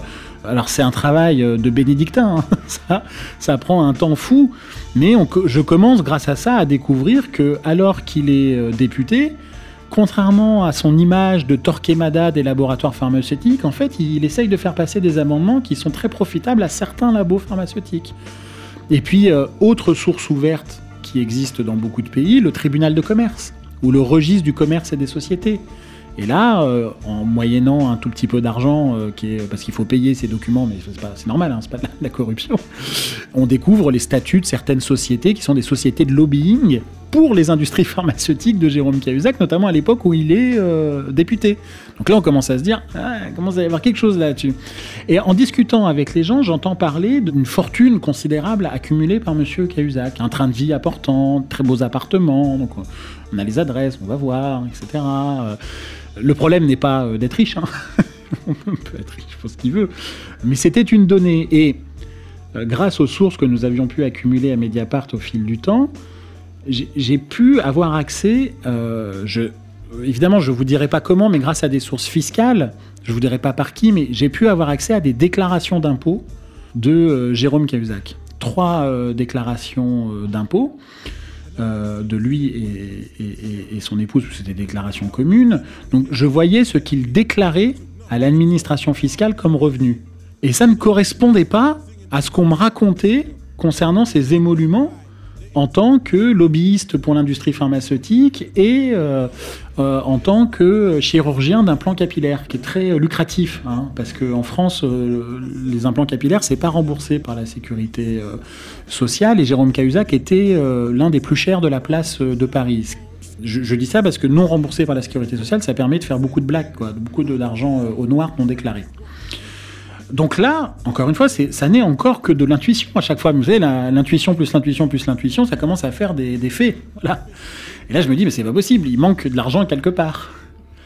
Et euh, après euh, plusieurs semaines, on est au mois de septembre 2012, euh, fin septembre dans mon souvenir, après plusieurs semaines infructueuses, c'est pour ça que l'une des qualités dans ce travail est d'être pugnace et de ne jamais, jamais, jamais, jamais lâcher. Si on vous refuse un rendez-vous une fois, vous essayez jusqu'à la centième fois s'il le faut pour avoir le rendez-vous. Euh, souvent, ça marche. J'arrive à avoir un rendez-vous avec euh, quelqu'un qui, euh, par fonction, a eu à connaître d'assez près une partie de ce que Jérôme Cahuzac a appelé lui-même sa part d'ombre. Et euh, j'avais rendez-vous avec cette personne, je l'ai raconté dans un bouquin, donc je peux le dire, euh, au Café de Flore, euh, à Paris, la première fois que je mettais les pieds là-bas, où on boit un chocolat chaud absolument délicieux. Et je décide d'aller au culot avec cette personne. C'est-à-dire que, comme je vous l'ai dit, j'ai l'impression qu'il manque des sous dans les déclarations de M. Cahuzac. Et cette personne, je lui dis, comme si c'était un acquis de mon enquête, que je savais qu'il y avait un compte à l'étranger. Je vous assure que ça s'est passé comme ça. Hein la personne me répond Vous ne trouverez jamais. Alors là, ça a, été le, point de bascule de l'enquête. Parce que vous ne trouvez jamais, ça veut dire deux choses. Ça veut dire d'abord qu'on me met au défi et moi j'aime ça et donc euh, je vais tout faire pour trouver. Et surtout, ça veut dire qu'il y a quelque chose. donc à partir de ce moment-là, c'est là où l'angle de l'enquête est apparu naturellement, c'est trouver le ou les comptes non déclarés du ministre du Budget. Puisque là se dessine alors un tableau euh, incroyable, c'est-à-dire que l'homme qui au sein du gouvernement est censé lutter contre la fraude fiscale et les comptes non déclarés est lui-même un fraudeur fiscal. C'est le pompier pyromane. Et alors là, grâce à un certain nombre de sources que nous avons depuis euh, des années, euh, on reprend l'enquête depuis le début, on revoit des gens, on refait le film, etc. J'apprends que d'abord il y a bien eu un compte, notamment par des sources, on va dire, financières et certaines liées au service de renseignement. Et puis surtout, j'apprends qu'il existerait un, enregistrement dans lequel Jérôme Cahuzac parlerait de son compte en Suisse. Alors j'en entends parler une fois, j'en entends parler une deuxième fois. Je découvre que cette histoire est quand même en fait une sorte de secret de polichinelle que je vais déterrer comme ça avec ma curiosité mal placée. Et puis je rencontre quelqu'un qui a entendu l'enregistrement. Et puis la personne euh, qui euh, l'a eu entre les mains. Et puis une autre qui en a toujours un exemplaire. Et ça a été, euh, ça tombe jamais tout cuit, hein, ce type d'information. Et donc il a fallu plusieurs rendez-vous pour finalement avoir une copie de cet enregistrement. L'armagnac que j'ai bu avec la source n'est pas étranger au fait qu'il ait fini par me lâcher l'enregistrement, je crois. Nous avons bu quelques verres ensemble et je crois que ça a participé de ma force de conviction. Et en même temps, je découvre, dans le même temps, qu'un agent du fisc avait tenté euh, d'enquêter sur euh, le compte suisse de Jérôme Cahuzac en 2008, qu'il avait fait des rapports là-dessus, notamment un rapport en juin 2008 qu'il avait adressé à, roulement de tambour, trois petits points, Eric Wirth, en lui disant j'ai deux sources extérieures au service qui me disent que M. Cahuzac a un compte en Suisse. Je n'ai pas les moyens de vérifier. Je vous demande de pouvoir faire une enquête en bonne et due forme euh, sur euh, cette personne. Et Eric Wirth, euh, la seule réponse, c'est que l'agent du fils sera renvoyé. Il sera renvoyé. Hein. Aujourd'hui, il a été réintégré grâce à l'affaire, etc. Mais cet homme a vécu un harcèlement administratif absolument extravagant puisqu'il a été renvoyé de l'administration quand même. Et donc là, ce que je vous disais tout à l'heure, quand on a vu juste, on dit que c'est une intuition, quand on a vu faux, c'est un a priori, mais là, l'a priori était une intuition. Il y a une histoire commune, secrète, entre guillemets, entre euh, Jérôme Cahuzac et, Eric Wirth. Pendant l'un de mes rendez-vous, notamment avec des, gens du fisc, je vois sur la table une carte de visite d'un détective privé. Donc j'ai regardé euh, pendant qu'il me parlait le nom, j'ai pris le numéro discrètement, et euh, c'était un détective qui travaillait sur Jérôme Cahuzac, qui, a été utile dans l'enquête. Donc euh, pas de problème à aller chercher les informations quand elles sont sous nos yeux. Hein, voilà. Et donc à partir de, ce moment-là, nous avons l'enregistrement, nous arrivons à faire expertiser d'abord que la bande est intègre, c'est-à-dire qu'elle n'a pas été manipulée. Pour ça, on a fait venir en fait la même personne qu'on avait fait venir pour l'affaire euh, Bettencourt. Euh, donc là, il y a des trucs et astuces euh, très simples. Moi, que j'avais découvert dans l'affaire Bettencourt, j'y connais absolument rien. Il se trouve que euh, j'ai une source qui est un ancien de la direction centrale, de la direction de la surveillance du territoire, le contre, l'ancien contre-terrorisme français, la DST, qui s'occupait des écoutes dans les années 80. Et il m'avait dit, tu verras, pour voir si le son n'a pas été monté, il faut que tu exacerbes les aigus parce que ça va pousser le souffle de la discussion et tu verras s'il y a un souffle continu ou si des moments il y a des petites coupures ou pas, etc. Bon, voilà, c'est tout ça pour vous dire que c'est extrêmement artisanal dans l'affaire Bettencourt. On a même été jusqu'à vérifier la météo de certains jours pour voir que quand euh, euh, le, gestionnaire de fortune disait ah madame il fait beau aujourd'hui, bon bah comme on avait la date de l'enregistrement, est-ce qu'il avait fait beau ce jour-là, tel endroit, etc. Non mais c'est vrai que ça prête à sourire, mais euh, comment dire, il n'y a pas de mauvais recoupement je veux dire, dans une enquête, ça se joue euh, sur la couleur des chaussettes, sur le détail. Hein. Les vérifications, ça passe aussi par là. Voilà. Et donc, dans l'affaire Cahuzac, ensuite, moi, j'ai, avec cet enregistrement, euh, très dur à, entendre, j'ai essayé de, reconstituer la manière dont cet enregistrement a eu lieu. Bon, et c'est là où j'arrive, grâce à plusieurs sources, à comprendre ce qui s'est passé, qui est invraisemblable. C'est-à-dire que c'est l'histoire qu'on a tous, je crois, connue une fois dans son existence, ce qu'on appelle le pocket call, l'appel de la poche. C'est quand vous rappelez un correspondant avec votre téléphone sans faire exprès. Euh, là, c'est le côté euh, hallucinant de cette histoire. Il se trouve que Jérôme Cahuzac, à la fin de l'année 2000, au moment de cet enregistrement, appelle, il est député, Jérôme Cahuzac, appelle le maire de la ville dans laquelle il se présentera plus tard, qui sera son adversaire politique. Le député PS, qui est Cahuzac, appelle le maire qui est de centre droit, qui est bâtonnier, avocat, et lui dit Écoute, mon cher Michel, j'ai obtenu euh, que Daniel Vaillant, le ministre de l'Intérieur de l'époque, vienne inaugurer euh, le commissariat de Villeneuve-sur-Lot euh, dans un mois. Il raccroche. Et son téléphone rappelle la personne en question, alors que Jérôme Cahuzac est en train de discuter avec son gestionnaire de fortune de son compte en Suisse. Et voilà ce qu'enregistre le message. Ce qui m'embête, c'est que j'ai toujours un compte ouvert à l'IBS, mais il ne plus rien maintenant. La seule façon de faire c'est l'IBS. J'ai réfléchi à avoir un compte ouvert là-bas. J'ai réfléchi à l'IBS et quand même pas forcément, on a tout donc.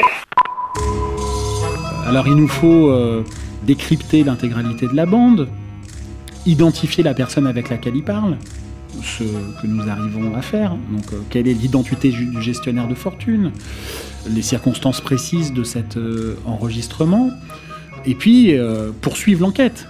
Donc, on a des éléments assez précis. et on découvre, grâce à plusieurs sources, que l'argent qui avait été planqué en Suisse a été transféré juste avant que Jérôme Cahuzac ne devienne président de la commission des finances à Singapour. Alors là, on n'a pas d'enregistrement, mais on a des sources. Beaucoup de sources, nombreuses bancaires, financières, euh, liées, comme je le disais, au monde politique ou euh, services de renseignement, liées à des entourages de Jérôme Cahuzac. On refait tout le film de cet enregistrement, comment il s'est baladé. Alors on découvre qu'il a été déposé chez un notaire, chez un huissier, qu'il a été entre les mains d'un tel, d'un tel, d'un tel.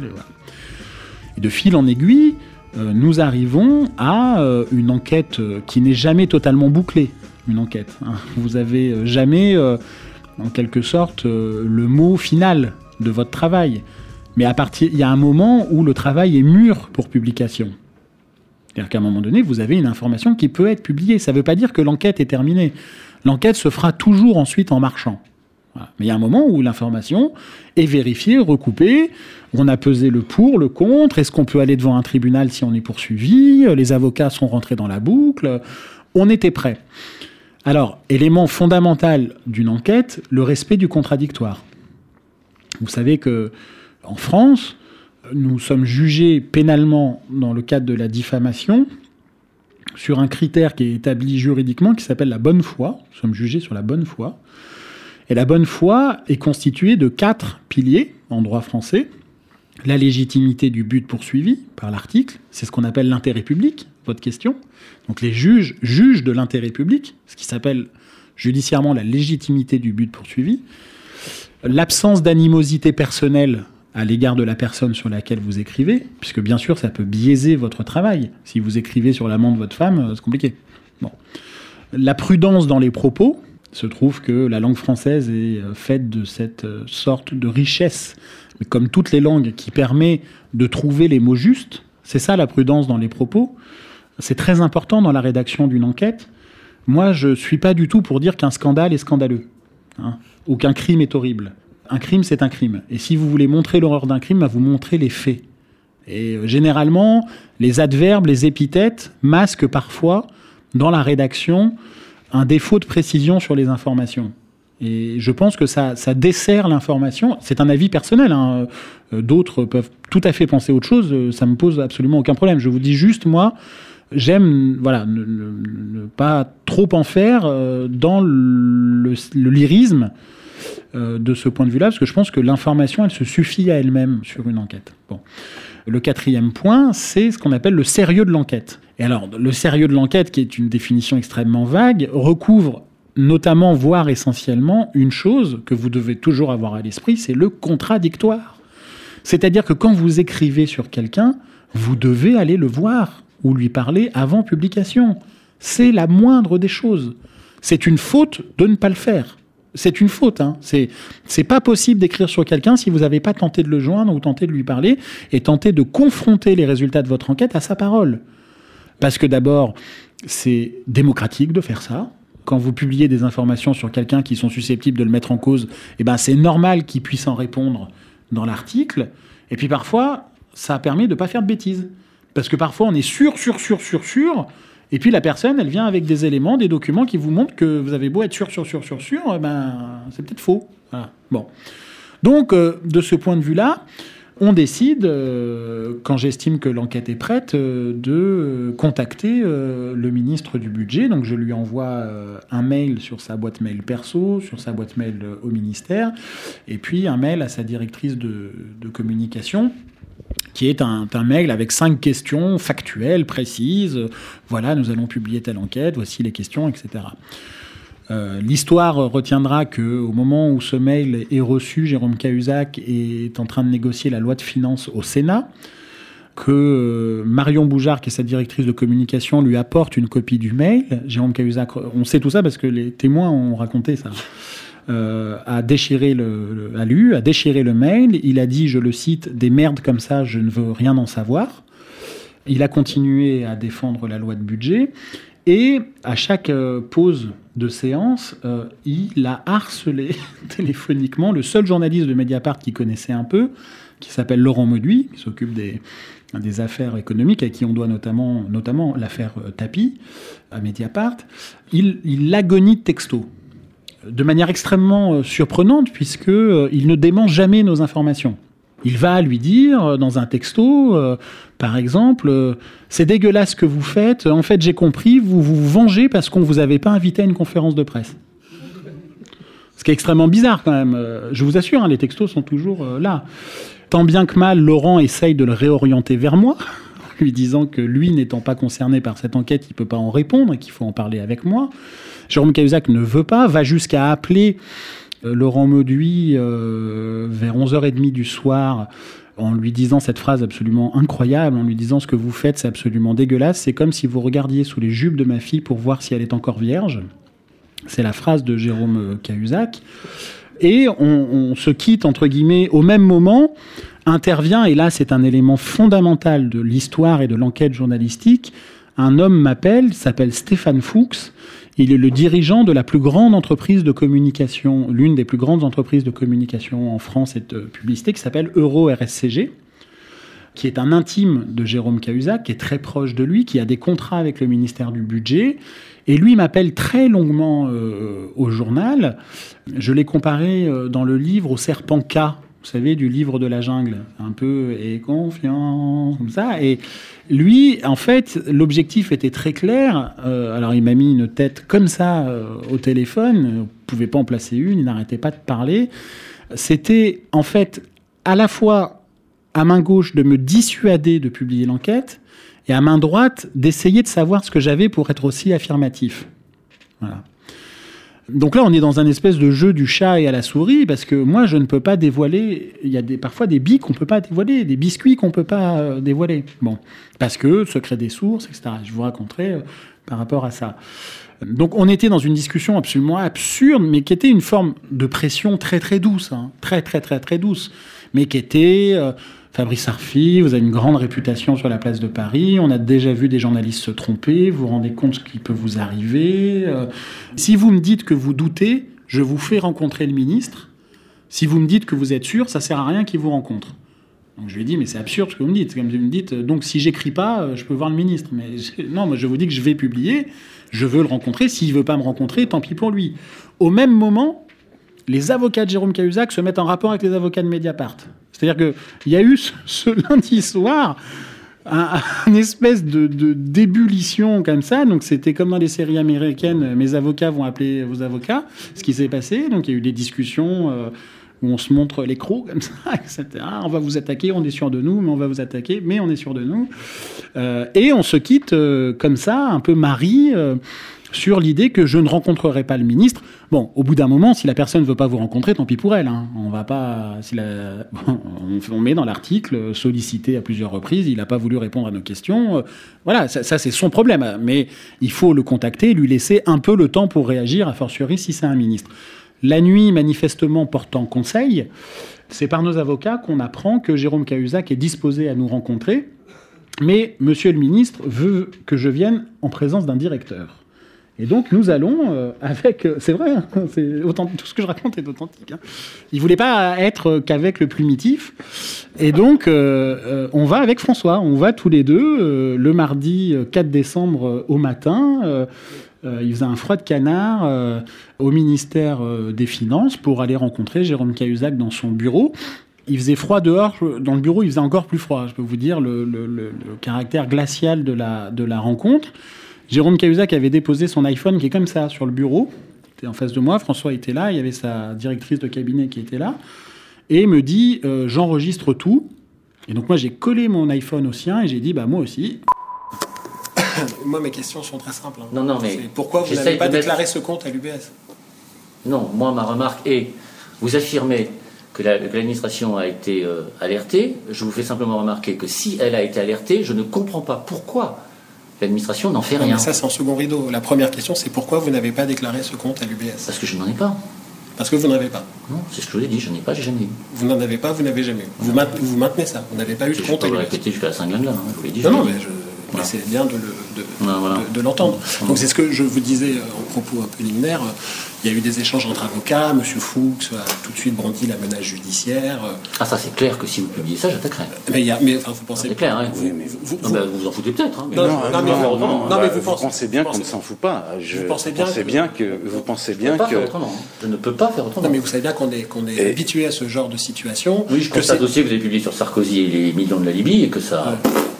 Et que ça Donc vous publiez parfois des choses un peu légères. Et que c'est quoi ça, bah, ça donnait quoi Vous avez continué à publier ça Il y a une enquête judiciaire qui a été ouverte Oui. Bon, bah, écoutez, faites ce que vous voulez. En tout cas, si vous publiez, j'attaquerai. La discussion a duré 9 minutes 50. C'était assez tendu, on peut dire. François a fait un, une intervention euh, assez solennelle auprès du ministre pour dire euh, Monsieur le ministre, comprenez bien que euh, euh, Mediapart ne peut pas prendre le risque dans une telle enquête de se tromper, euh, donc à, ajouter encore euh, la gravité, mais qui était nécessaire à la situation pour, pour montrer le, poids des informations qui étaient les nôtres. Jérôme Cahuzac était dans un espèce de, de déni total, enfin de, voilà, donc il, dément, il, nous dit comme ça, mais il ne répond à rien précisément. C'est-à-dire qu'à chaque fois qu'on le relance, il répond à rien, sauf à la toute fin de la discussion je l'interroge sur un déplacement qu'il a fait en Suisse au moment du transfert de fonds vers Singapour. Et euh, Jérôme Cahuzac a une expression très étrange où, en démontant de la tête comme ça, il dit euh, Je lui dis, mais est-ce que vous y êtes allé? Il me dit, mais pas plus qu'à Milan ou New York. La question est simple est-ce que vous vous êtes rendu à Genève début 2010 Pas davantage qu'à Turin, euh, à Milan ou, on sait rien, à New York. Donc non Non ou pas davantage? Je n'ai pas de compte en Suisse et je n'en ai jamais su on ne sait pas si ça veut dire j'y suis allé ou j'y suis pas allé. C'était assez étrange comme phrase. Et voilà, l'entretien euh, prend fin. Euh, c'est pas un moment agréable. Hein. Je dois vous dire que comment dire, ces histoires sont aussi, faites de pattes humaines. Moi, j'ai rien personnellement contre Jérôme Cahuzac. Je veux dire, je, c'est pas mon souci. Et donc, c'est, c'est, pas un moment agréable, plaisant pour un journaliste d'arriver, d'aller dire à quelqu'un, écoutez, je vais sortir une information qui va briser votre carrière. Mais c'est sa faute. Voilà, c'est pas de ma faute. C'est lui qui a, c'est lui qui a fraudé le fils, c'est pas moi.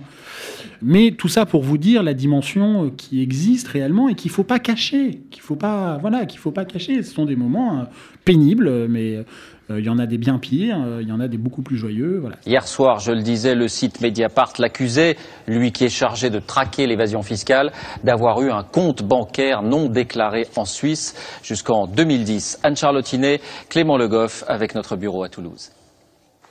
Accusé par Mediapart d'avoir eu un compte en Suisse, Jérôme Et donc on publie euh, notre premier article. Il avait été euh, décidé avec euh, l'une de nos sources dans cette histoire, celle qui nous a donné l'enregistrement à coup d'Armagnac, de ne pas utiliser l'enregistrement. Parce qu'elle pensait que ça la protégerait, ce qui était une erreur de jugement de sa part, mais peu importe, c'était son souhait et que l'enregistrement serait utilisé par Mediapart devant la justice si nous étions poursuivis.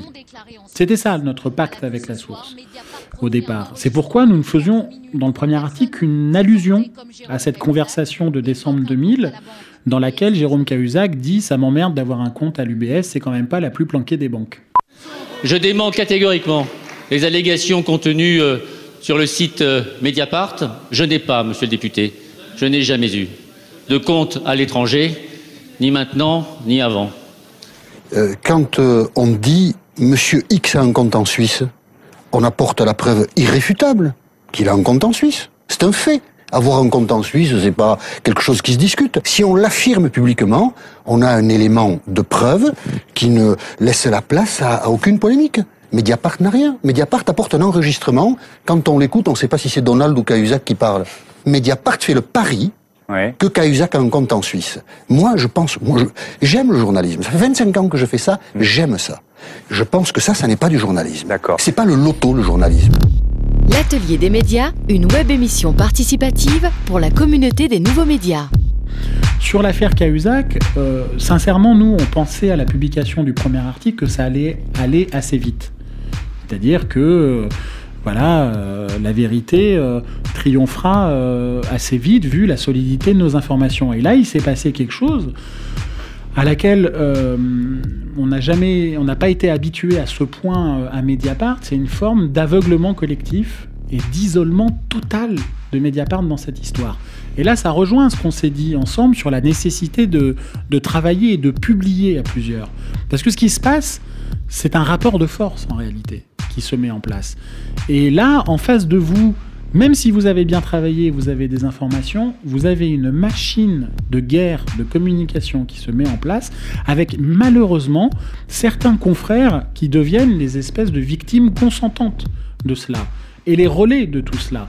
Et ça, dans l'affaire Cahuzac, ça a été un cas d'école médiatique de ce point de vue-là, merveilleusement fonctionné.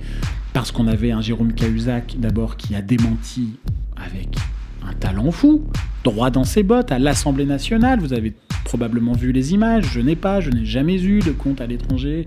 Je démange, je l'ai dit au président de la République, les yeux dans les yeux, en bloc et en détail, euh, etc., etc. Et que la force du démenti, dans une partie de la profession où le journalisme est malheureusement trop déclaratif, il a dit, il dément, alors que ce qui compte, ce sont les faits, que les nôtres étaient sur la table, il y a eu cet aveuglement collectif. Et nous, face à cette situation extrêmement euh, inconfortable et compliquée, euh, on a dit qu'on ne pouvait pas rester comme ça au pied du mur.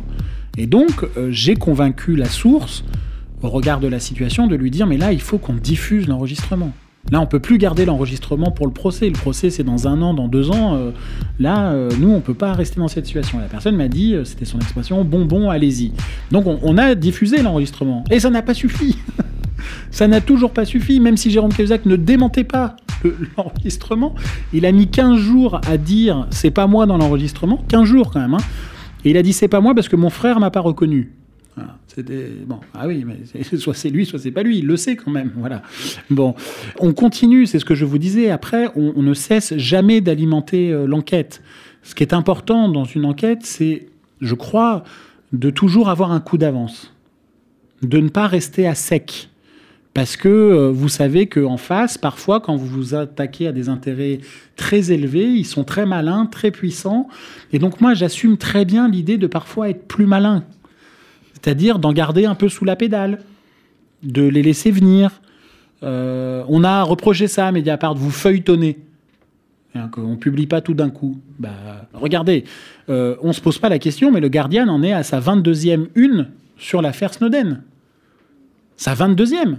Et on ne dit pas, le Guardian, il feuilletonne quand même sur l'affaire Snowden. Bah non, ils sortent les informations parce que vous, parfois, vous ne pouvez pas tout sortir d'un coup. Donc, donc, de ce point de vue-là, moi, j'assume très bien, et on l'assume parfaitement à Mediapart, l'idée de feuilletonner. Alors, sans l'enregistrement, nous n'aurions pas publié l'enquête. Parce que euh, l'information était tellement euh, sensible que même si je savais que l'information était vraie, euh, ça aurait été trop compliqué d'assumer devant un tribunal sans un, élément concret là-dessus. Ce qui est stupéfiant par rapport à ça, et l'enregistrement, c'est que pendant quatre mois, Mediapart a été cloué au pilori par une partie de la profession qui nous disait où sont les preuves? Et nous, c'était euh, mais kafkaïen. Mais, mais, les preuves, mais vous les avez euh, dans les oreilles. Celui qui parle le mieux du compte suisse de Jérôme Cahuzac, c'est quand même Cahuzac Jérôme. Mais écoutez, bon Dieu, euh, vous avez un rapport d'un agent du fisc qui a tenté d'enquêter, euh, etc. Vous avez des éléments précis et c'est ça qui est important dans une enquête quand vous n'avez pas d'éléments matériels pour tout, parce que vous ne pouvez pas en avoir pour tout, c'est que vos sources et que vous recoupiez des éléments précis. C'est comme pour euh, escalader un mur. Il faut des prises. Voilà. Et ben pour une bonne enquête, il faut des prises de lecture. Et les prises de lecture, c'est des dates précises, c'est des personnages précis. Et, ça, c'est très important. Si vous êtes dans le flou, c'est qu'il y a un loup, c'est qu'il manque quelque chose et que vous n'emporterez pas la conviction du lecteur. Et ça, vous engage toujours à, poser même des questions qui peuvent paraître absurdes ou, ou, pinailler avec vos sources, mais allez toujours dans le plus précis possible. Parce que si vous arrivez à le recouper, vous avez euh, une enquête euh, extrêmement convaincante journalistiquement. Parce qu'encore une fois, vous ne pouvez pas avoir des éléments matériels sur tout. Et on ne demande pas à un journaliste d'être un juge d'instruction ou un policier. C'est pour ça que nous sommes jugés sur la bonne foi. On ne demande pas à un journaliste d'arriver avec un dossier judiciaire clos pour juger pénalement les gens. On n'est pas là pour dire la qualification pénale des informations que nous rendons publiques. La qualification pénale, ça, c'est une autre histoire. Parfois, il y a une qualification, parfois, il n'y en a pas, parfois, il y a des vices de procédure, parfois, il y a la prescription, parfois, il y a plein de choses. Donc ça, c'est l'affaire des, juges. Nous, nos informations, après, elles ont la vie qui, qui, sont les leurs. Et c'est vrai que pendant euh, quatre mois, Mediapart a été confronté à, une guerre face à la communication, où moi, j'ai passé mon temps à la radio et à la télé, euh, non pas à expliquer mon enquête, mais à défendre mon enquête parce que j'étais devenu l'accusé numéro un de mon propre travail, et Mediapart avec. Nous étions un danger pour la démocratie. Nous étions des procureurs au petit pied. Nous étions des journalistes de bûcher. Tous ces termes ont été prononcés, le plus souvent par des journalistes d'ailleurs, euh, avec quelques éditorialistes qui sont devenus nos procureurs en disant mais où sont les preuves? Un qui m'a même dit maintenant dévoilez vos sources. Un journaliste. Il m'a dit dévoilez vos sources. Ça suffit. Ça suffit. On était dans une situation où Jérôme Cahuzac décide de nous poursuivre en diffamation. Nous sommes à la fin du mois de décembre. Sa plainte est faite n'importe comment. Euh, euh, il ne fait pas ce qu'il promet de faire, c'est-à-dire d'écrire à UBS pour euh, lever le secret bancaire et montrer qu'il n'avait pas de compte. Il promet qu'il le fait, il ne le fait pas. Personne, enfin tout le monde fait comme si tout cela était parfaitement normal et il n'y a aucune enquête judiciaire sur nos révélations. C'est-à-dire que si on avait révélé un trafic de drogue dans un quartier populaire euh, d'une grande banlieue parisienne, le lendemain, il y avait une enquête préliminaire pour trafic de drogue. Hein. Là, il n'y avait rien. Il n'y avait rien. Et donc, il a fallu, dans cette situation de déséquilibre total de, de Mediapart et d'inégalité des armes, et nous qui étions cloués au pilori, y compris judiciaire, puisque en diffamation, malheureusement, en France, on n'enquête pas sur le fond des faits. On n'enquête pas sur le fond des faits. C'est au moment du procès qu'on le fait. Il n'y avait aucune enquête sur le fond et c'était nous qui étions en cause. Et donc, Edoui Plenel a décidé de faire quelque chose d'anormal, en quelque sorte, dans une situation qui était anormale, c'est d'écrire publiquement au procureur de la République de Paris. Et qui a dit, mais, vous vous rendez compte, là, ce qui se passe? Et le procureur, il l'a dit ensuite à la commission d'enquête parlementaire, il a pris cette lettre comme une lettre de dénonciation. Il a dit, bah, si Plenel dit juste euh, on poursuit M. Cahuzac. Si Plenel dit faux, on poursuit M. Plenel pour dénonciation calomnieuse. S'il n'y avait pas eu cette lettre, il n'y aurait pas eu d'enquête judiciaire. Alors que dans le même moment, on a écrit dès le 22 décembre que l'homme qui avait l'enregistrement, celui qui a reçu sur son téléphone l'enregistrement, est allé à l'Élysée. Pas rien quand même. Il est allé voir le patron de Jérôme Cahuzac pour lui dire tout est authentique, je vais tout vous raconter et je peux même vous donner euh, une lettre manuscrite qui vous raconte tout, Monsieur le Président. Il dit ça par l'intermédiaire du directeur adjoint de cabinet de Monsieur Hollande, qui est un préfet, qui s'appelle Alain Zabulon. Monsieur Zabulon lui dit quoi? Et encore une fois, c'est authentique, je n'invente pas, ça a été dit par Monsieur Zabulon et par la personne concernée, Michel Gonel, à l'Assemblée nationale. Il a dit Je ne peux pas poursuivre la conversation, je dois aller finir l'arbre de Noël de l'Élysée. Parce que c'est un moment important de la présidence de la République, a-t-il ajouté. C'est authentique ce que je vous dis. C'est-à-dire que voilà le directeur adjoint du président de la République, directeur adjoint de cabinet, qui, entre un arbre de Noël et l'affaire d'État qui secoue la présidence, préfère l'arbre de Noël. Donc on a vraiment été, et là on est le 15 décembre, hein. le 15 décembre, 11 jours après notre premier papier, très tôt. Et là on est vraiment, comme je vous disais, on ne veut pas voir, on ne veut pas entendre, on s'aveugle volontairement. Finalement, il y a, suite à la lettre de Plenel, l'ouverture d'une enquête le 8 janvier. Et les policiers, il faut le dire, notamment les policiers anticorruption euh, français, connaissent le sérieux de notre travail. Parce que depuis cinq ans, on a sorti beaucoup d'histoires qui sont devenues des affaires judiciaires. Et eux, dans leurs enquêtes, se sont rendus compte que ce qu'on écrivait était vrai. Donc, on la leur fait pas à eux, en tout cas à certains d'entre eux. Et il faut dire qu'ils ont formidablement travaillé. Et alors que l'enquête était partie très vite, très fort, qu'ils ont accumulé un certain nombre de choses, que l'un de, nos témoins, de nos, de nos sources dans cette histoire, qui est un banquier genevois, euh, a accepté de parler à la police, donc ça a été un moment capital, et eh bien dans ce temps-là, on a vu le... et que Cahuzac était toujours ministre, qu'une enquête était en cours, on a vu le pouvoir exécutif diligenter une enquête parallèle à la justice, une enquête administrative, où le ministère de tutelle de Jérôme Cahuzac, c'est-à-dire que le, pouvoir exécutif a enquêté dans le dos de la justice sur l'un des siens, est allé poser des mauvaises questions à l'administration fiscale suisse, qui a répondu il n'y a pas de compte en Suisse de M. Cahuzac. Et cela, ça s'est retrouvé à la une du journal du dimanche. Les Suisses ont blanchi Cahuzac. Pour nous, ça a été le pire moment de l'affaire. C'est-à-dire que là, on est au cœur du cœur du cœur de la manœuvre. Au minimum, euh, ils ont euh, fait ça euh, par incompétence, au pire par complicité. Mais pas moins. Pas moins.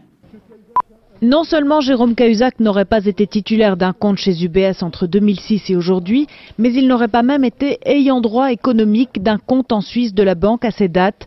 Selon le JDD, c'est ce que révélerait le document transmis au fisc français par le fisc suisse. Le journal précise également le calendrier de la procédure. Le 24 janvier, la Direction générale des finances publiques fait sa demande aux autorités suisses. Le jour même, la demande est transmise à UBS. Le 25 janvier, UBS contacte l'avocat suisse de Jérôme Cahuzac pour avoir son autorisation et celui-ci répond par retour de courrier. Ni Jérôme Cahuzac ni la banque n'auraient donc cherché à faire traîner en longueur la procédure. Mais le JDD n'a pas eu entre les mains le document lui-même transmis par les autorités suisses. L'hebdomadaire cite une source administrative de Bercy. Il s'agit donc d'une interprétation de ces données. Celles-ci sont maintenant entre les mains de la justice. Elles ont été transmises à la Division nationale d'investigation financière et fiscale qui enquête à la demande du procureur de Paris. Et donc c'était devenu l'affaire Mediapart. C'était l'affaire Mediapart. Et, le JDD fait un papier en disant ça n'est plus l'affaire Cahuzac, c'est l'affaire Mediapart. Et un policier est cité on dans l'article du JDD, le fameux Bernard Squarcini qui nous a espionné sur Sarkozy et qui nous dit Mediapart est à l'origine du nouveau Clearstream, de la nouvelle affaire Clearstream. Bernard Squarcini, comme ça, il sort du chapeau. Bon. Euh, là, vous vous posez la question quel a été le rôle de la direction de Mediapart? Nous, on a été alertés le vendredi soir de ce qu'allait faire le, journal du dimanche. Et cela. Ben moi, j'ai eu euh, François Bonnet et, le, et Edoui Plenel le samedi, qui tous les deux m'ont dit Là, mon ami, ça va tanguer, mais on est là. T'inquiète pas, on est là. Et je peux vous dire que dans un moment comme ça, moi j'étais euh, au fond du trou, hein, je peux vous dire, j'étais. et euh, eh ben dans un moment comme ça, je pense que dans 99% des médias français, on, m'aurait dit prends des vacances. T'es es, trop dans cette affaire-là. Calme-toi un peu. Et à Mediapart, il y a eu un événement bon, qui a montré. Mais comment dire, au fil du temps, c'est pour ça que je vous dis que c'est très important l'écosystème interne, et c'est ce que vous disiez vous aussi on a pris l'habitude de se serrer les coudes quand ça tangue. Et on a connu des moments où ça tanguait euh, grave. Mais l'une des clés de la réussite, c'est qu'on lâche pas. Et François a fait un, billet en réponse au JDD euh, le jour même. Euh, voilà, ça a permis de, vitrifier la polémique et, de montrer qu'on était, nous aussi, droit dans nos bottes. Donc c'était un combat, voilà, c'était un combat terrible. Sauf que pendant ce temps, la police scientifique expertisait l'enregistrement. Et elle a conclu que l'enregistrement était authentique et que c'était la voix de Jérôme Cahuzac. Et dans le même temps, sur la foi de nos informations, le parquet de Paris a fait une demande à la Suisse. Pas l'administration fiscale qui était dirigée par Jérôme Cahuzac, la justice. Et la justice, elle, comme par magie, elle a trouvé euh, la bonne réponse. Et donc finalement, on est passé d'un statut d'enquête, qui est une enquête préliminaire en France, à un statut d'information judiciaire, qui est un autre statut d'enquête plus lourd, qui est confié à un juge d'instruction. Le ministre finalement démissionne et passe quelques semaines plus tard aux, aveux, entre guillemets, ce qu'on a appelé les aveux, qui n'en sont pas en réalité, parce que Jérôme Cahuzac, dans le cabinet des juges, n'a fait que reconnaître ce que les juges avaient déjà découvert. Il n'a rien avoué, c'est pas vrai ça Alors c'est bien, il a, il a dit la vérité, il a reconnu. Mais donc pendant tant de mois, on a été confronté à une situation incroyable à Mediapart, où, il a fallu euh, défendre notre enquête, où parce que le ministre démentait, nous étions le pire du journalisme, et quand il a avoué, nous sommes devenus le meilleur du journalisme. Ce qui est absurde. On n'est ni le pire ni le meilleur, on a juste fait notre travail dans cette histoire. Et c'est vrai qu'il y a eu ensuite un effet où il y a eu plein de papiers dans la presse française pour dire mais c'est vrai, c'est incroyable comme il se défendait mal, ce Cahuzac. Euh, mais pourquoi vous l'avez pas écrit à l'époque? Pourquoi vous l'écrivez maintenant qu'il est à terre, Jérôme Cahuzac? Euh, Parce que nous, on a fait très attention ensuite à ne pas lyncher l'homme. Je veux dire, euh, c'est parce que c'est pas le problème, Jérôme Cahuzac, dans cette histoire. L'homme, Jérôme Cahuzac. Il a menti, un homme, ça peut mentir. Le problème, c'est que le mensonge a été accompagné. Euh, c'est un vieux proverbe euh, écossais qui dit il n'y a pas de menteur s'il n'y a personne pour l'écouter. Encore une fois, le mensonge, ça fait partie du paysage des sentiments humains. Euh, ça, peut arriver. Le problème, c'est qu'on n'est pas outillé pour faire face au mensonge. Et qu'il y a une partie du système médiatique, je dis bien une partie, qui a voulu croire au mensonge, qui nous disait d'ailleurs j'y crois pas à votre affaire, puis une partie du gouvernement qui a même fait une enquête parallèle pour essayer de torpiller le dossier. Celle qui a le mieux résumé cette situation folle, était justement la directrice de communication de Jérôme Cahuzac, qui après coup a été entendue par le Parlement et a dit euh, Le plus dingue dans cette histoire, c'est que je ne savais pas que j'étais assis à côté du plus fou. J'étais assis à côté du tueur en série qui menait l'enquête sur ses propres crimes. Elle a dit ça en parlant de, voilà, qui est la définition parfaite du conflit d'intérêts, avec une petite dimension polar, mais qui est la dimension parfaite du conflit d'intérêts. Euh, et cela est une question qui n'est toujours pas réglée en France. Et j'en terminerai avec, et on, en a parlé là, mais ce qu'on nous a toujours reproché dans cette histoire, avant de dire qu'on était euh, des super journalistes, c'est mais où sont les preuves? Et Plenel et moi, on passé notre temps à la télé à répondre à cette question. Où sont les preuves? Où sont les preuves? Où, l'espèce de, confrère se transformait en espèce de, de juge du tribunal de l'opinion du tribunal populaire de l'opinion, comme ça, en disant j'en ai pas assez, etc. Euh, il faut bien voir que quand l'Express sort l'affaire Ben Barka, de Rogy, Jacques de Rogy et Jean-François Kahn, à l'époque, euh, ils n'ont pas un élément matériel. Ils n'ont pas un élément matériel. Ils ont des sources. Ils ont des sources qui leur donnent des éléments précis, ce que je vous disais tout à l'heure. Quand euh, le Washington Post sort le Watergate, vous pouvez revoir le film Les Hommes du Président de Pakula, Woodward et Bernstein, ils n'ont pas de documents. Hein. Par contre, euh, ils en ont des sources. Ils ont deux ans de sources, deux ans d'enquête. Juin 72, premier papier, août 74, démission de Nixon. Quand euh, Claude Angéli, dans le Canard enchaîné, révèle l'identité des agents de la DST qui ont posé des micros au Canard, Claude Angéli, il n'a pas un document du ministère de l'Intérieur. Voici le nom des agents de la DST qui ont déposé les micros. Mais il a des sources.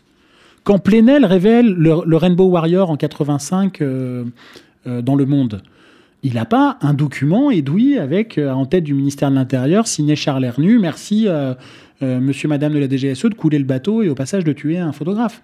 Non, il a des sources édouis. nous, dans cette histoire, le plus fou, c'est qu'on avait des sources et des documents. Et qu'on nous disait où sont les preuves Où sont les preuves Ce que je veux dire par là, c'est que vous serez forcément confronté un jour ou l'autre à des formes d'irrationalité face à, vos informations qui sont entretenues par la communication. Et donc, c'est toujours bon de le savoir parce que c'est la meilleure façon de le combattre. Vous retrouverez sur l'atelier des médias des informations complémentaires et la version longue de cette leçon de journalisme signée Fabrice Arfi. Merci à notre confrère, merci aussi à François Bonnet, son directeur éditorial pour leur appui. Merci enfin à CFI et particulièrement Christophe Délinger.